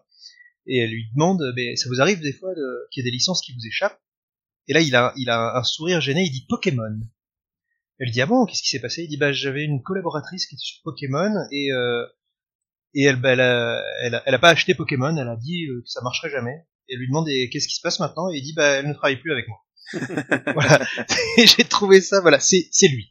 Et, et oui, il y, a, il y a, je crois que c'est dans ce reportage où il dit euh, make them laugh, make them cry, take their money. Voilà, c'est je, crois, je crois que c'est là, oui, parce que tu le vois à Cannes au marché du film et après tu le vois dans son bureau euh, aux États-Unis. Oui, tu le vois, en plus, euh, faut, faut, comme on l'a dit, c'est un démocrate, mais en plus, c'est un grand, grand, grand financier du Parti démocrate. C'est une des, un des millionnaires, euh, enfin, milliardaires, qui donne le plus d'argent au, au, Parti démocrate. C'est un vrai gars qui croit en la paix, tu vois. Et euh, il donne énormément d'argent, genre à des hôpitaux, euh, que ce soit aux États-Unis ou en Israël. Enfin, c'est vraiment un. Non, mais son portrait est vraiment fascinant. Hein. Moi, c'est quelqu'un que j'aimerais beaucoup rencontrer. ah, je, je, rêve. Je sais que je voulais l'avoir en interview hein, pour. Euh, il, a, il habite à Beverly Hills et, et, il a eu son étoile sur le Hollywood Walk of Fame le mois dernier. Donc. Euh... Non. Et si. Eh ben. Donc si vous voulez le rencontrer, bah venez, venez, venez chez moi. Mais il est, il est contactable, hein, Greg. Hein, il, il, donne des interviews. Ah, mais je sais, mais j'ai une, j'ai, j'ai une amie euh, qui vend des licences qui, qui enfin, disons que j'ai, je n'ai, je n'ai qu'un degré de séparation avec lui. Quoi. Ah ouais. mais, voilà. mais alors ce degré, mais, mais, alors ce mais, degré, je pense qu'il y a un palais, il y a un palais. Mais, mais j'ai que one shot, tu vois. C'est. Euh... ah, c'est clair. Euh, Quix, mon ami, qu'est-ce que tu as comme reco? Alors, bah moi, c'est complètement autre chose qui n'a rien à voir avec les Sentai que j'ai dans ma besace. C'est juste que l'autre soir, complètement désœuvré, euh, on ne savait pas quoi faire avec euh, avec euh, ma chère et tendre, et on s'est aventuré sur Amazon Prime Video. parce que Netflix déconnait, donc il a fallu qu'on change, et on s'est dit, on va fouiller là-dedans, on va bien trouver un tu film as, à regarder. Tu es abonné à Amazon Prime Video? J'ai Amazon Prime, et en fait, la vidéo vient avec. Ah, quand t'es quand t'es premium Amazon, t'as as la vidéo avec. Euh, et ils ont beaucoup de back catalogue de vieux films et euh, et on est tombé sur Almost Famous de Cameron Crowe. Euh, avec euh, les plus connus dans le film, ça doit être Kate Hudson et euh, bah, Philip Seymour Hoffman. Euh, Philip Seymour Hoffman qui joue Lester Banks et qui est, qui est merveilleux. Et Almost Famous, ça raconte l'histoire, et c'est semi-autobiographique, ça raconte l'histoire d'un jeune gamin qui a 16 piges ou 15 piges, je sais plus, euh, qui euh, est fan de rock, euh, qui découvre le, le, rock, alors ça se passe dans les années 70, hein, qui découvre le rock via sa grande sœur qui claque la porte du domicile familial et qui lui lègue ses vinyles. Et le gamin découvre le rock, devient fan de rock et se met à écrire d'abord des courriers pour le magazine musical local. Et finalement rencontre Lester Bangs, sympathise avec lui et se retrouve pigiste pour Rolling Stone, rien que ça. Euh, avec une pige à écrire sur un groupe qui s'appelle Stillwater, qui est un groupe fictionnel, euh, et il va se retrouver à suivre ce groupe euh, lors de leur tournée, et bah, découvre l'univers un peu non seulement des rockstars, mais aussi des groupies, des fans, de la et, drogue, de la drogue, du, du sexe à plusieurs personnes consentantes, mais ça reste une histoire euh, qui est, qui est vraiment sympathique, euh, un, un, très chouette film, et donc semi-autobiographique puisque Cameron Crowe euh, à son époque a lui aussi suivi quelques groupes, et alors lui attention il a suivi des gens genre Lynyrd Skynyrd, Led Zeppelin, enfin de, de, des, des, petits mecs quoi, des, des petits débutants qui savent pas trop faire de la musique. Et, euh, et, et, je recommande donc ce film de même, savoir que Cameron Crowe a réalisé aussi pas, pas mal de clips et euh, a suivi à une époque Pearl Jam pour faire un documentaire entier sur Pearl Jam que je recommande également puisque Pearl Jam est un de mes groupes de cœur. Euh, donc voilà, Cameron Crowe n'est pas que réalisateur de. Euh... Cameron Crowe, il a, il a merde, Vanilla Sky. Vanilla Sky. Il a fait et Jerry, et Jerry Maguire et Elizabeth ouais. Town et et, et malheureusement, voilà. il en a fait un, il en a fait un qui s'appelle Aloha, qui est vraiment son. Ah oui, c'est vrai, il a fait cette horreur. Bon, bref. Almost Famous, en tout cas, c'est vachement bien. Euh, c'est, euh, je vais pas dire que c'est feel good. Euh, mais c'est c'est vraiment très sympa. Euh, Il y a pas mal de passages qui sont aussi assez drôles. Il y a Billy Crudup qui est euh, qui est génial en, en rocker, euh, un peu un peu rocker dégueulasse, mais euh, mais euh, mais voilà, c'est pas vraiment une ordure, mais c'est le, le mec un peu paumé, blasé. Enfin bref, je recommande très fortement Almost Famous, sachant qu'il est disponible sur les plateformes de VOD, trouvable très facilement, et qu'à l'époque il a bidé en plus, ce qui est d'autant plus dommage, euh, parce que le film ne méritait pas de bider. Voilà, à toi Daniel. J'adore ce film. J'adore ce film. Et le jour Très on chouette le en dans. Super Ciné. Ouais. Et euh, moi, je vais faire une multi-reco, hein, écoute, puisque puisque j'ai Greg euh, à mes côtés. euh, coup, groupé. euh, je- en ce moment, je suis en train de me remater une vieille série de mon enfance. Euh, c'est la première série que j'avais en laserdisc pour te pour te Wow. donner un peu une idée. Euh, c'est une série qui s'appelle Bubblegum Crisis et Ah, oh là là. euh, qui a littéralement créé les OAV en fait à l'époque. C'est huit épisodes. C'est euh, designé par Kenichi Sonoda et euh, qui a qui l'ont à qui l'ont droit euh, Les Gunsmith Cats. Gunsmith Cats, Ouais. voilà, exactement. Et c'est le première fois, première fois qu'on voyait une espèce de mélange à la fois euh, un peu otak, c'est-à-dire un Neo Tokyo, mais en même temps avec des armures et en même temps avec un groupe de, de jeunes filles, donc euh, un groupe d'héroïnes. euh. Ça a été le début de la Japanime euh, Ouais. aux États-Unis, hein. La C'est Japanime Underground. alors figure-toi que ça a été tellement le début de la Japanese Underground, ça a été hum, ça a été c'est le premier laserdisc qui sont sortis euh, qui sont sortis là-bas, je crois. Alors je saurais Tu- pas te dire, je connais pas très bien l'histoire de la Japanime aux États-Unis. Ah, c'est assez fascinant en fait parce que c'est ça a été sorti par Animego et Animego un des fondateurs d'Animego est assez connu puisque c'est le créateur de de Wizardry en fait le jeu vidéo Ah. et euh, il est tombé amoureux du Japon il est parti vivre au Japon et c'est comme ça qu'il a fait son bise après après qu'il ait revendu Wizardry donc il l'a revendu aux japonais et euh, si vous voulez resituer Wizardry est, est le jeu qui a le plus influencé Dragon Quest donc c'est pour ça que je suis assez euh, C'est l'un des tout premiers RPG de l'histoire. Hein. Ouais, ouais, c'est pour ça que je suis assez, je suis assez au taquet sur le sujet en ce moment. Et donc, euh, Bubblegum Crisis, c'est vraiment a vieilli, évidemment, mais il y a un, un charme assez fou des musiques très années 80, en fait. Les Ah. musiques étaient étaient déjà très, très datées. Le générique pompé sur Jeanne Masse. Un générique pompé sur Zalmas. Tu le mettras hein, dans le. Ah bah, j'espère. en lien. J'espère. Il est, il Bah. est, il est extraordinaire. On peut quand même placer que c'est une série de meufs en armure, donc ça reste dans la thématique. Oui. C'est des meufs en armure. Elles ont chacun une couleur pour les identifier. Elles ont chacun un petit caractère. Ouais. Et euh, il y avait des chouettes méca design en fait à l'époque. Euh, Il y avait Obari au méca design. Euh, Obari qui réalisera ensuite le film euh, Fatal Fury euh, que tout le monde que tout le monde a oublié. Dont tout le monde se que nous souvient. on n'a pas oublié mon ami. que tout le monde veut oublier. Ah non, il était chouette le film Fatal Fury. Moi, je préférais l'OAV2. Euh, Ah ouais, tu préfères le AV2 que le Bah film oui, parce que, parce que au moins c'était les persos du jeu là. euh, dans Ah oui, film, le se méchant. contre des aztèques qui n'ont Oui, rien. c'est des méchants. Ouais, mais il y avait des chouettes scènes assez chouettes. Et figure-toi que c'est le film que j'ai vu euh, lors de mon un de mes premiers voyages au Japon. Et cette année-là, ils sont, sortis en salle et Street Fighter et, Et Fatal euh, Fury. Fatal Fury. Et Je peux dire Fury. que j'étais, c'était l'endroit où il fallait être à ce moment. Je peux Yes. dire que Fatal Fury par bon rapport à. Street Fighter, je l'ai très vite oublié, moi, l'animé Fatal Fury. euh. Ouais, il était Bah, beaucoup moins bon. il était moins moins intéressant évidemment. Et euh, j'en profite aussi pour euh, pour dire aussi qu'il y a euh, Zeta Gundam qui sort en Blu-ray en France. Yes. Et euh, je me le suis pris direct évidemment. Produit par ma femme, Cocorico. Ah, je ne sais. Putain, merde, j'aurais dû, j'aurais dû passer un coup de fil, en fait. Ah bah, Mais moi, je l'ai acheté. Écoute, figure-toi, tu lui diras. C'est bien, tu Et- soutiens la création. Et... Ah, je savais même. Attends, je vais lui dire. Chérie, Daniel, il a acheté le Blu-ray de Zeta Gundam. Elle dit c'est bien. C'est bien. Voilà. tu vois, tu, tu finances l'éducation de, voilà. de leur enfant. Et j'en parle maintenant. Merde, c'est quoi Je me suis dit que j'allais faire une reco d'un jour d'un des mangas de Greg, mais pas quand il est là. Merde. Et finalement, je me retrouve à faire des recos d'une production de sa femme.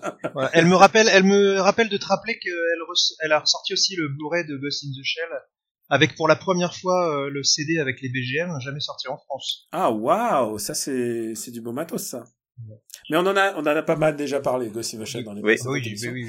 Donc euh, Zeta Gundam, le, le Blu-ray, il faut juste dire en deux mots, euh, Zeta Gundam est une série culte au Japon, euh, 85 je crois, et, euh, et qui a vraiment ré- modernisé, je dirais, le, le robot réaliste, puisqu'elle lui a donné une, une vraie dimension dramatique. C'est un réalisateur qui s'appelle Tomino euh, qui est à la barre.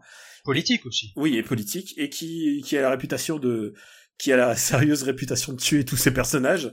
Et c'est des choses qu'on pouvait pas voir, par exemple, dans les mêmes dessins animés à l'époque aux États-Unis, puisque même la mort n'était, pouvait pas être suggérée, en fait. Euh, Ah bah non. Et euh, c'était très, c'est c'est une série très très noire pour l'époque. Hein, c'est- Puisque tu parles de Zeta Gundam, Daniel, euh, moi j'ai une question. Euh, j'étais, euh, c'était il y a un an et quelques, au musée Mori à Tokyo, il y avait une expo Gundam qui était euh, super. Euh, mais voilà, ça m'a permis de me rendre compte que, en fait, n'ayant jamais vu euh, quoi que ce soit de Gundam, je ne saurais pas par où commencer. Vu que la série est ultra vieille, qu'il y a eu euh, 35 millions de, de, de saisons, de spin-off, de je ne sais quoi. Alors vous qui êtes des experts, par quoi il faudrait commencer Gundam? Moi, je dirais Zeta Gundam direct. Ouais, je, moi, je pense que en fait la première série qui date des années 70, elle a techniquement assez mal vieilli, Ouais. mais ils en ont fait trois films. Ah, c'est vrai qu'il y a les films aussi. Ouais, mais regardez regarde, les films? Tu peux regarder peux- Zeta Gundam direct aussi. Hein. Tu crois, oh, il va être perdu s'il voit Amoureux débarquer. Oh ouais, mais mais justement, je trouve que c'est un petit petit charme de se dire, euh, c'est se fait très épisode 4 de prendre une série en cours de route en fait. Après, tu sais, s'il suffit de se faire trois films, c'est tout à fait prenable. hein. Et je pose pas juste la question pour moi, hein, je pose la question pour les gens qui, qui connaîtraient Gundam de loin, comme, tu vois, je sais reconnaître un robot de Gundam, mais je, je connais pas du tout la série, par exemple. Alors si tu veux zapper la première série, euh, je, je- comme dans Top Chef, je mets un bémol à ce que dit Daniel. D'accord. Euh, donc en fait, euh, tu, tu peux regarder Zeta Gundam, et moi je conseillerais de regarder Zeta Gundam et ensuite de, de regarder les OAV Gundam Origin, D'accord. Ah, parce que le, le, le personnage clé de, de Gundam, euh, qui s'appelle Char Aznable, Tout à fait. on parlait de Jean Gabin tout à l'heure, là on Bah parle voilà, de Char Aznable. Voilà. Euh, donc le personnage clé, c'est le personnage central de toute la saga Gundam. Euh, en fait, t'as as son enfance qui est expliquée dans, dans, dans, dans quatre euh, dans quatre téléfilms euh, de, de très très grande qualité qui s'appellent Gundam Origin D'accord. et qui eux ont été par contre produits euh, là cette année l'année dernière et euh, qui sont magnifiques. Ah, Et donc beaux, hein. ces films résument la première saison de l'animé ou pas du tout euh? Ah non, pas du tout, pas du tout. Ces films, euh, là, ces téléfilms dont on vient de te parler, euh, Greg, euh, parlent du flashback du du d'un personnage qui est dans Zeta Gundam D'accord. et euh, qui a une place prépondérante dans dans les premiers films de Gundam. D'accord. Ok, très bien. Et euh, est-ce que on en profite puisqu'on est là euh, cette semaine aux États-Unis, en France sort Get Out Ouais. Qui est Et, toujours euh, mon film préféré de l'année. et je crois que c'est un de mes films préférés de l'année aussi avec euh, Lost City of Z. Et ouais, franchement, allez voir Get Out parce que normalement il sort au moment où l'épisode est diffusé. Et franchement, ça serait Normalement. con de louper un un putain de moment de cinéma. C'est vraiment un vrai moment. C'est le type qui va pour la première fois dans la famille de sa copine et il s'aperçoit monde veut le tuer, c'est ça? Bah non, il, annonce. il s'aperçoit que bah qu'il s'aperçoit qu'il y a des trucs bizarres. et il est il noir s'aperçoit dans qu'il une est famille noir. de blancs. Voilà. Et c'est vraiment chouette parce que euh, c'est le racisme traité comme un drame, comme un comme un film d'horreur, enfin comme un film de suspense en fait. C'est vraiment un film multigenre et c'est aussi un film assez drôle puisqu'on rigole un petit peu quand même. Il y a pas mal d'humour, ouais. Bah pour Ouais. faire retomber la tension, parce que sinon t'es euh, t'es vraiment euh, t'es accroché à ton siège pendant tout le film, sinon donc. euh, Donc Get Out c'est le choix d'After Eight depuis depuis des mois. Bah ouais, depuis qu'il est sorti aux US en fait, Voilà. c'est. je pense qu'on est on est bon pour nos recos là. C'est bon? Ah là, là, on a fait une dose de recommandations.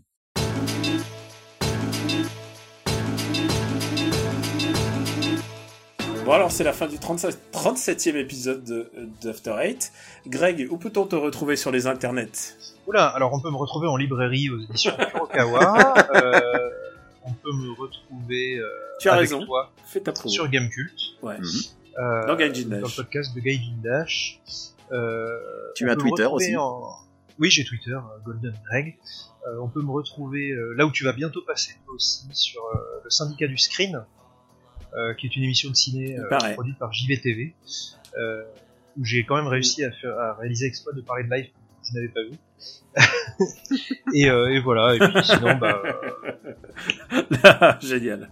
Est-ce que, est-ce à que peu tu lâches un secret là, ou est-ce que pendant l'émission, à un moment, tu avoues que t'avais pas vu le film? Ah non non, je leur avais dit, j'ai pas vu le film. Je vais vous dire ce que j'ai pensé de la bande annonce. D'accord. Et, et bizarrement, ça s'est bien passé. Voilà. Bon bah, Je suis sûr que t'as dit des trucs bien. Oh bah oui. Quix, où peut-on te retrouver?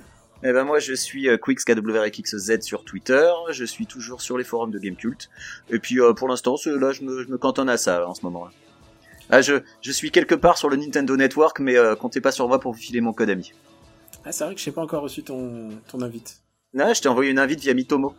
Ah, d'accord, je vais, je vais checker ça. Voilà. Et, et moi, vous pouvez pas me retrouver sur le Nintendo Network, j'accepte plus personne. J'ai trop de, il y a trop de monde, puisqu'avec Fire Emblem, tout le monde m'a ajouté. Ah bah tu. Euh, bah, vous pouvez retrouver sur Twitter, euh, at Robotics, Super Ciné Battle, euh, que j'anime avec papa. Mhm. Et euh, donc le prochain épisode, c'est la semaine prochaine. Tu, tu vas passer ma liste, j'espère. Je t'ai fait une bonne liste là. Tu m'as fait une super liste, mais Ouais. euh, mais l'épisode là, il est déjà enregistré en fait depuis deux Ah. semaines. Oui, oui, je sais, t'en as fait deux d'affilée. Oui, oui, on les a fait coast to coast pour être sûr, parce que les vacances de papa, on n'est jamais, on n'est jamais très sûr avec l'éducation nationale. Voilà, il est tout le temps en vacances, cet homme-là. Et, et puis aussi, n'oubliez pas MDR, donc, euh, qui est euh, l'observatoire de la- des comédies françaises, avec, euh, je co-anime avec, euh, que j'anime avec euh, pas mal de chroniqueurs qui souffrent parfois pour, de voir ces trucs. Et il faut pas Compagnon oublier- d'infortune, on dit. Ouais, ces compagnons d'infortune ne sont pas tous journalistes ou, par exemple, n'ont pas tous la carte de presse ou la carte UGC. Donc, euh, du coup, euh, du Des coup, fois, ils payent pour. Ouais. paye pour voir ces trucs et je peux te dire que quand quand quelqu'un a payé 9 euros pour voir une daube et qui vient en parler au micro, ça le met pas de bonne humeur. Quand je dis euh, à la fin on, on, on dit combien combien vous metteriez dans une dans une, dans une séance, c'est jamais le prix qu'ils ont payé en vrai. Il peut- En plus, j'ai l'impression que plus ça va, plus ils sont désespérés, moins ils filent d'argent pour voir les films. Ouais, ils trouvent des combines. ils trouvent des combines. Genre mon CE m'a donné des places pour euh, aller ça. dans les Gaumont, dans les UGC. La fraise rituelle, euh, vous pouvez nous retrouver sur euh, After Eight, sur le site after8.fr ou sur YouTube. On vous remercie beaucoup de faire connaître After Eight, c'est-à-dire d'en d'en parler autour de vous. Aussi, j'apprécie beaucoup quand vous venez me voir en me disant, eh, euh, vous, vous me faites des compliments sur After Eight. Alors c'est vrai que ça arrive aussi sur Gaijin Dash ou sur d'autres ou sur mes écrits, mais ça me fait aussi beaucoup plaisir sur quand vous le faites pour les podcasts. Essayez de croiser euh, Quix euh, à Los Angeles pour essayer de lui faire la même impression parce que c'est Voilà. vraiment super plaisant. Ça me fait énormément plaisir. Et, et lui, il est tout seul à LA. Il faut, faut, faut lui, faut lui apporter un peu d'amour lui aussi. Et, euh, et puis je crois qu'on est bon, les gars. Bah oui, on a, on a Bah presque ouais. fait deux heures là. Je pense que les joggers vont nous haïr une fois de plus. Ah oui, là j'ai fait ma vaisselle, j'ai fait ma, ma routine de muscu. bon, là. eh ben écoute, c'est parfait, tu es beau pour la journée. Euh, à bientôt pour notre prochain épisode. On vous embrasse très fort et on vous aime très fort aussi. Des bisous, salut. Bisous.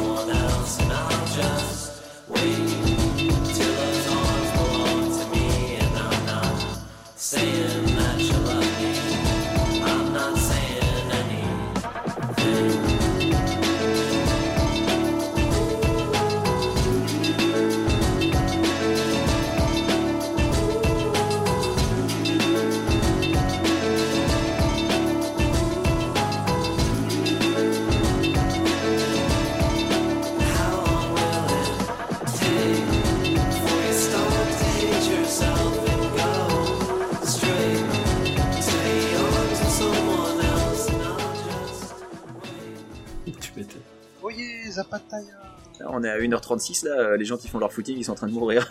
Oye Ça, Ça vous dirait un ice cream euh Avec mon ami et moi. Ouais, casse-toi. Casse-toi, sale gominet. Putain, mais t'es vraiment un fidèle, Greg. Ah bah, mais oui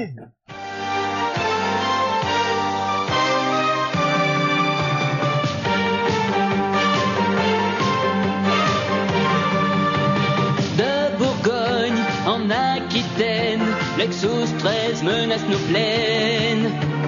Fier défenseur du rouge, blanc et bleu, courage, espoir, France faille. Du haut du ciel, on menace nos baguettes. Plus de bon vin, plus de balles musettes. Pour nous sauver, former le bataillon. Et qu'à jamais fleurisse le reblochon.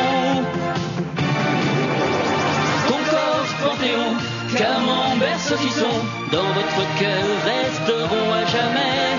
Voltaire, Napoléon, Riette et Tire-Bouchon, fraternité, égalité, liberté, Dieu chez Sentai. France 5, Dieu chez Sentai.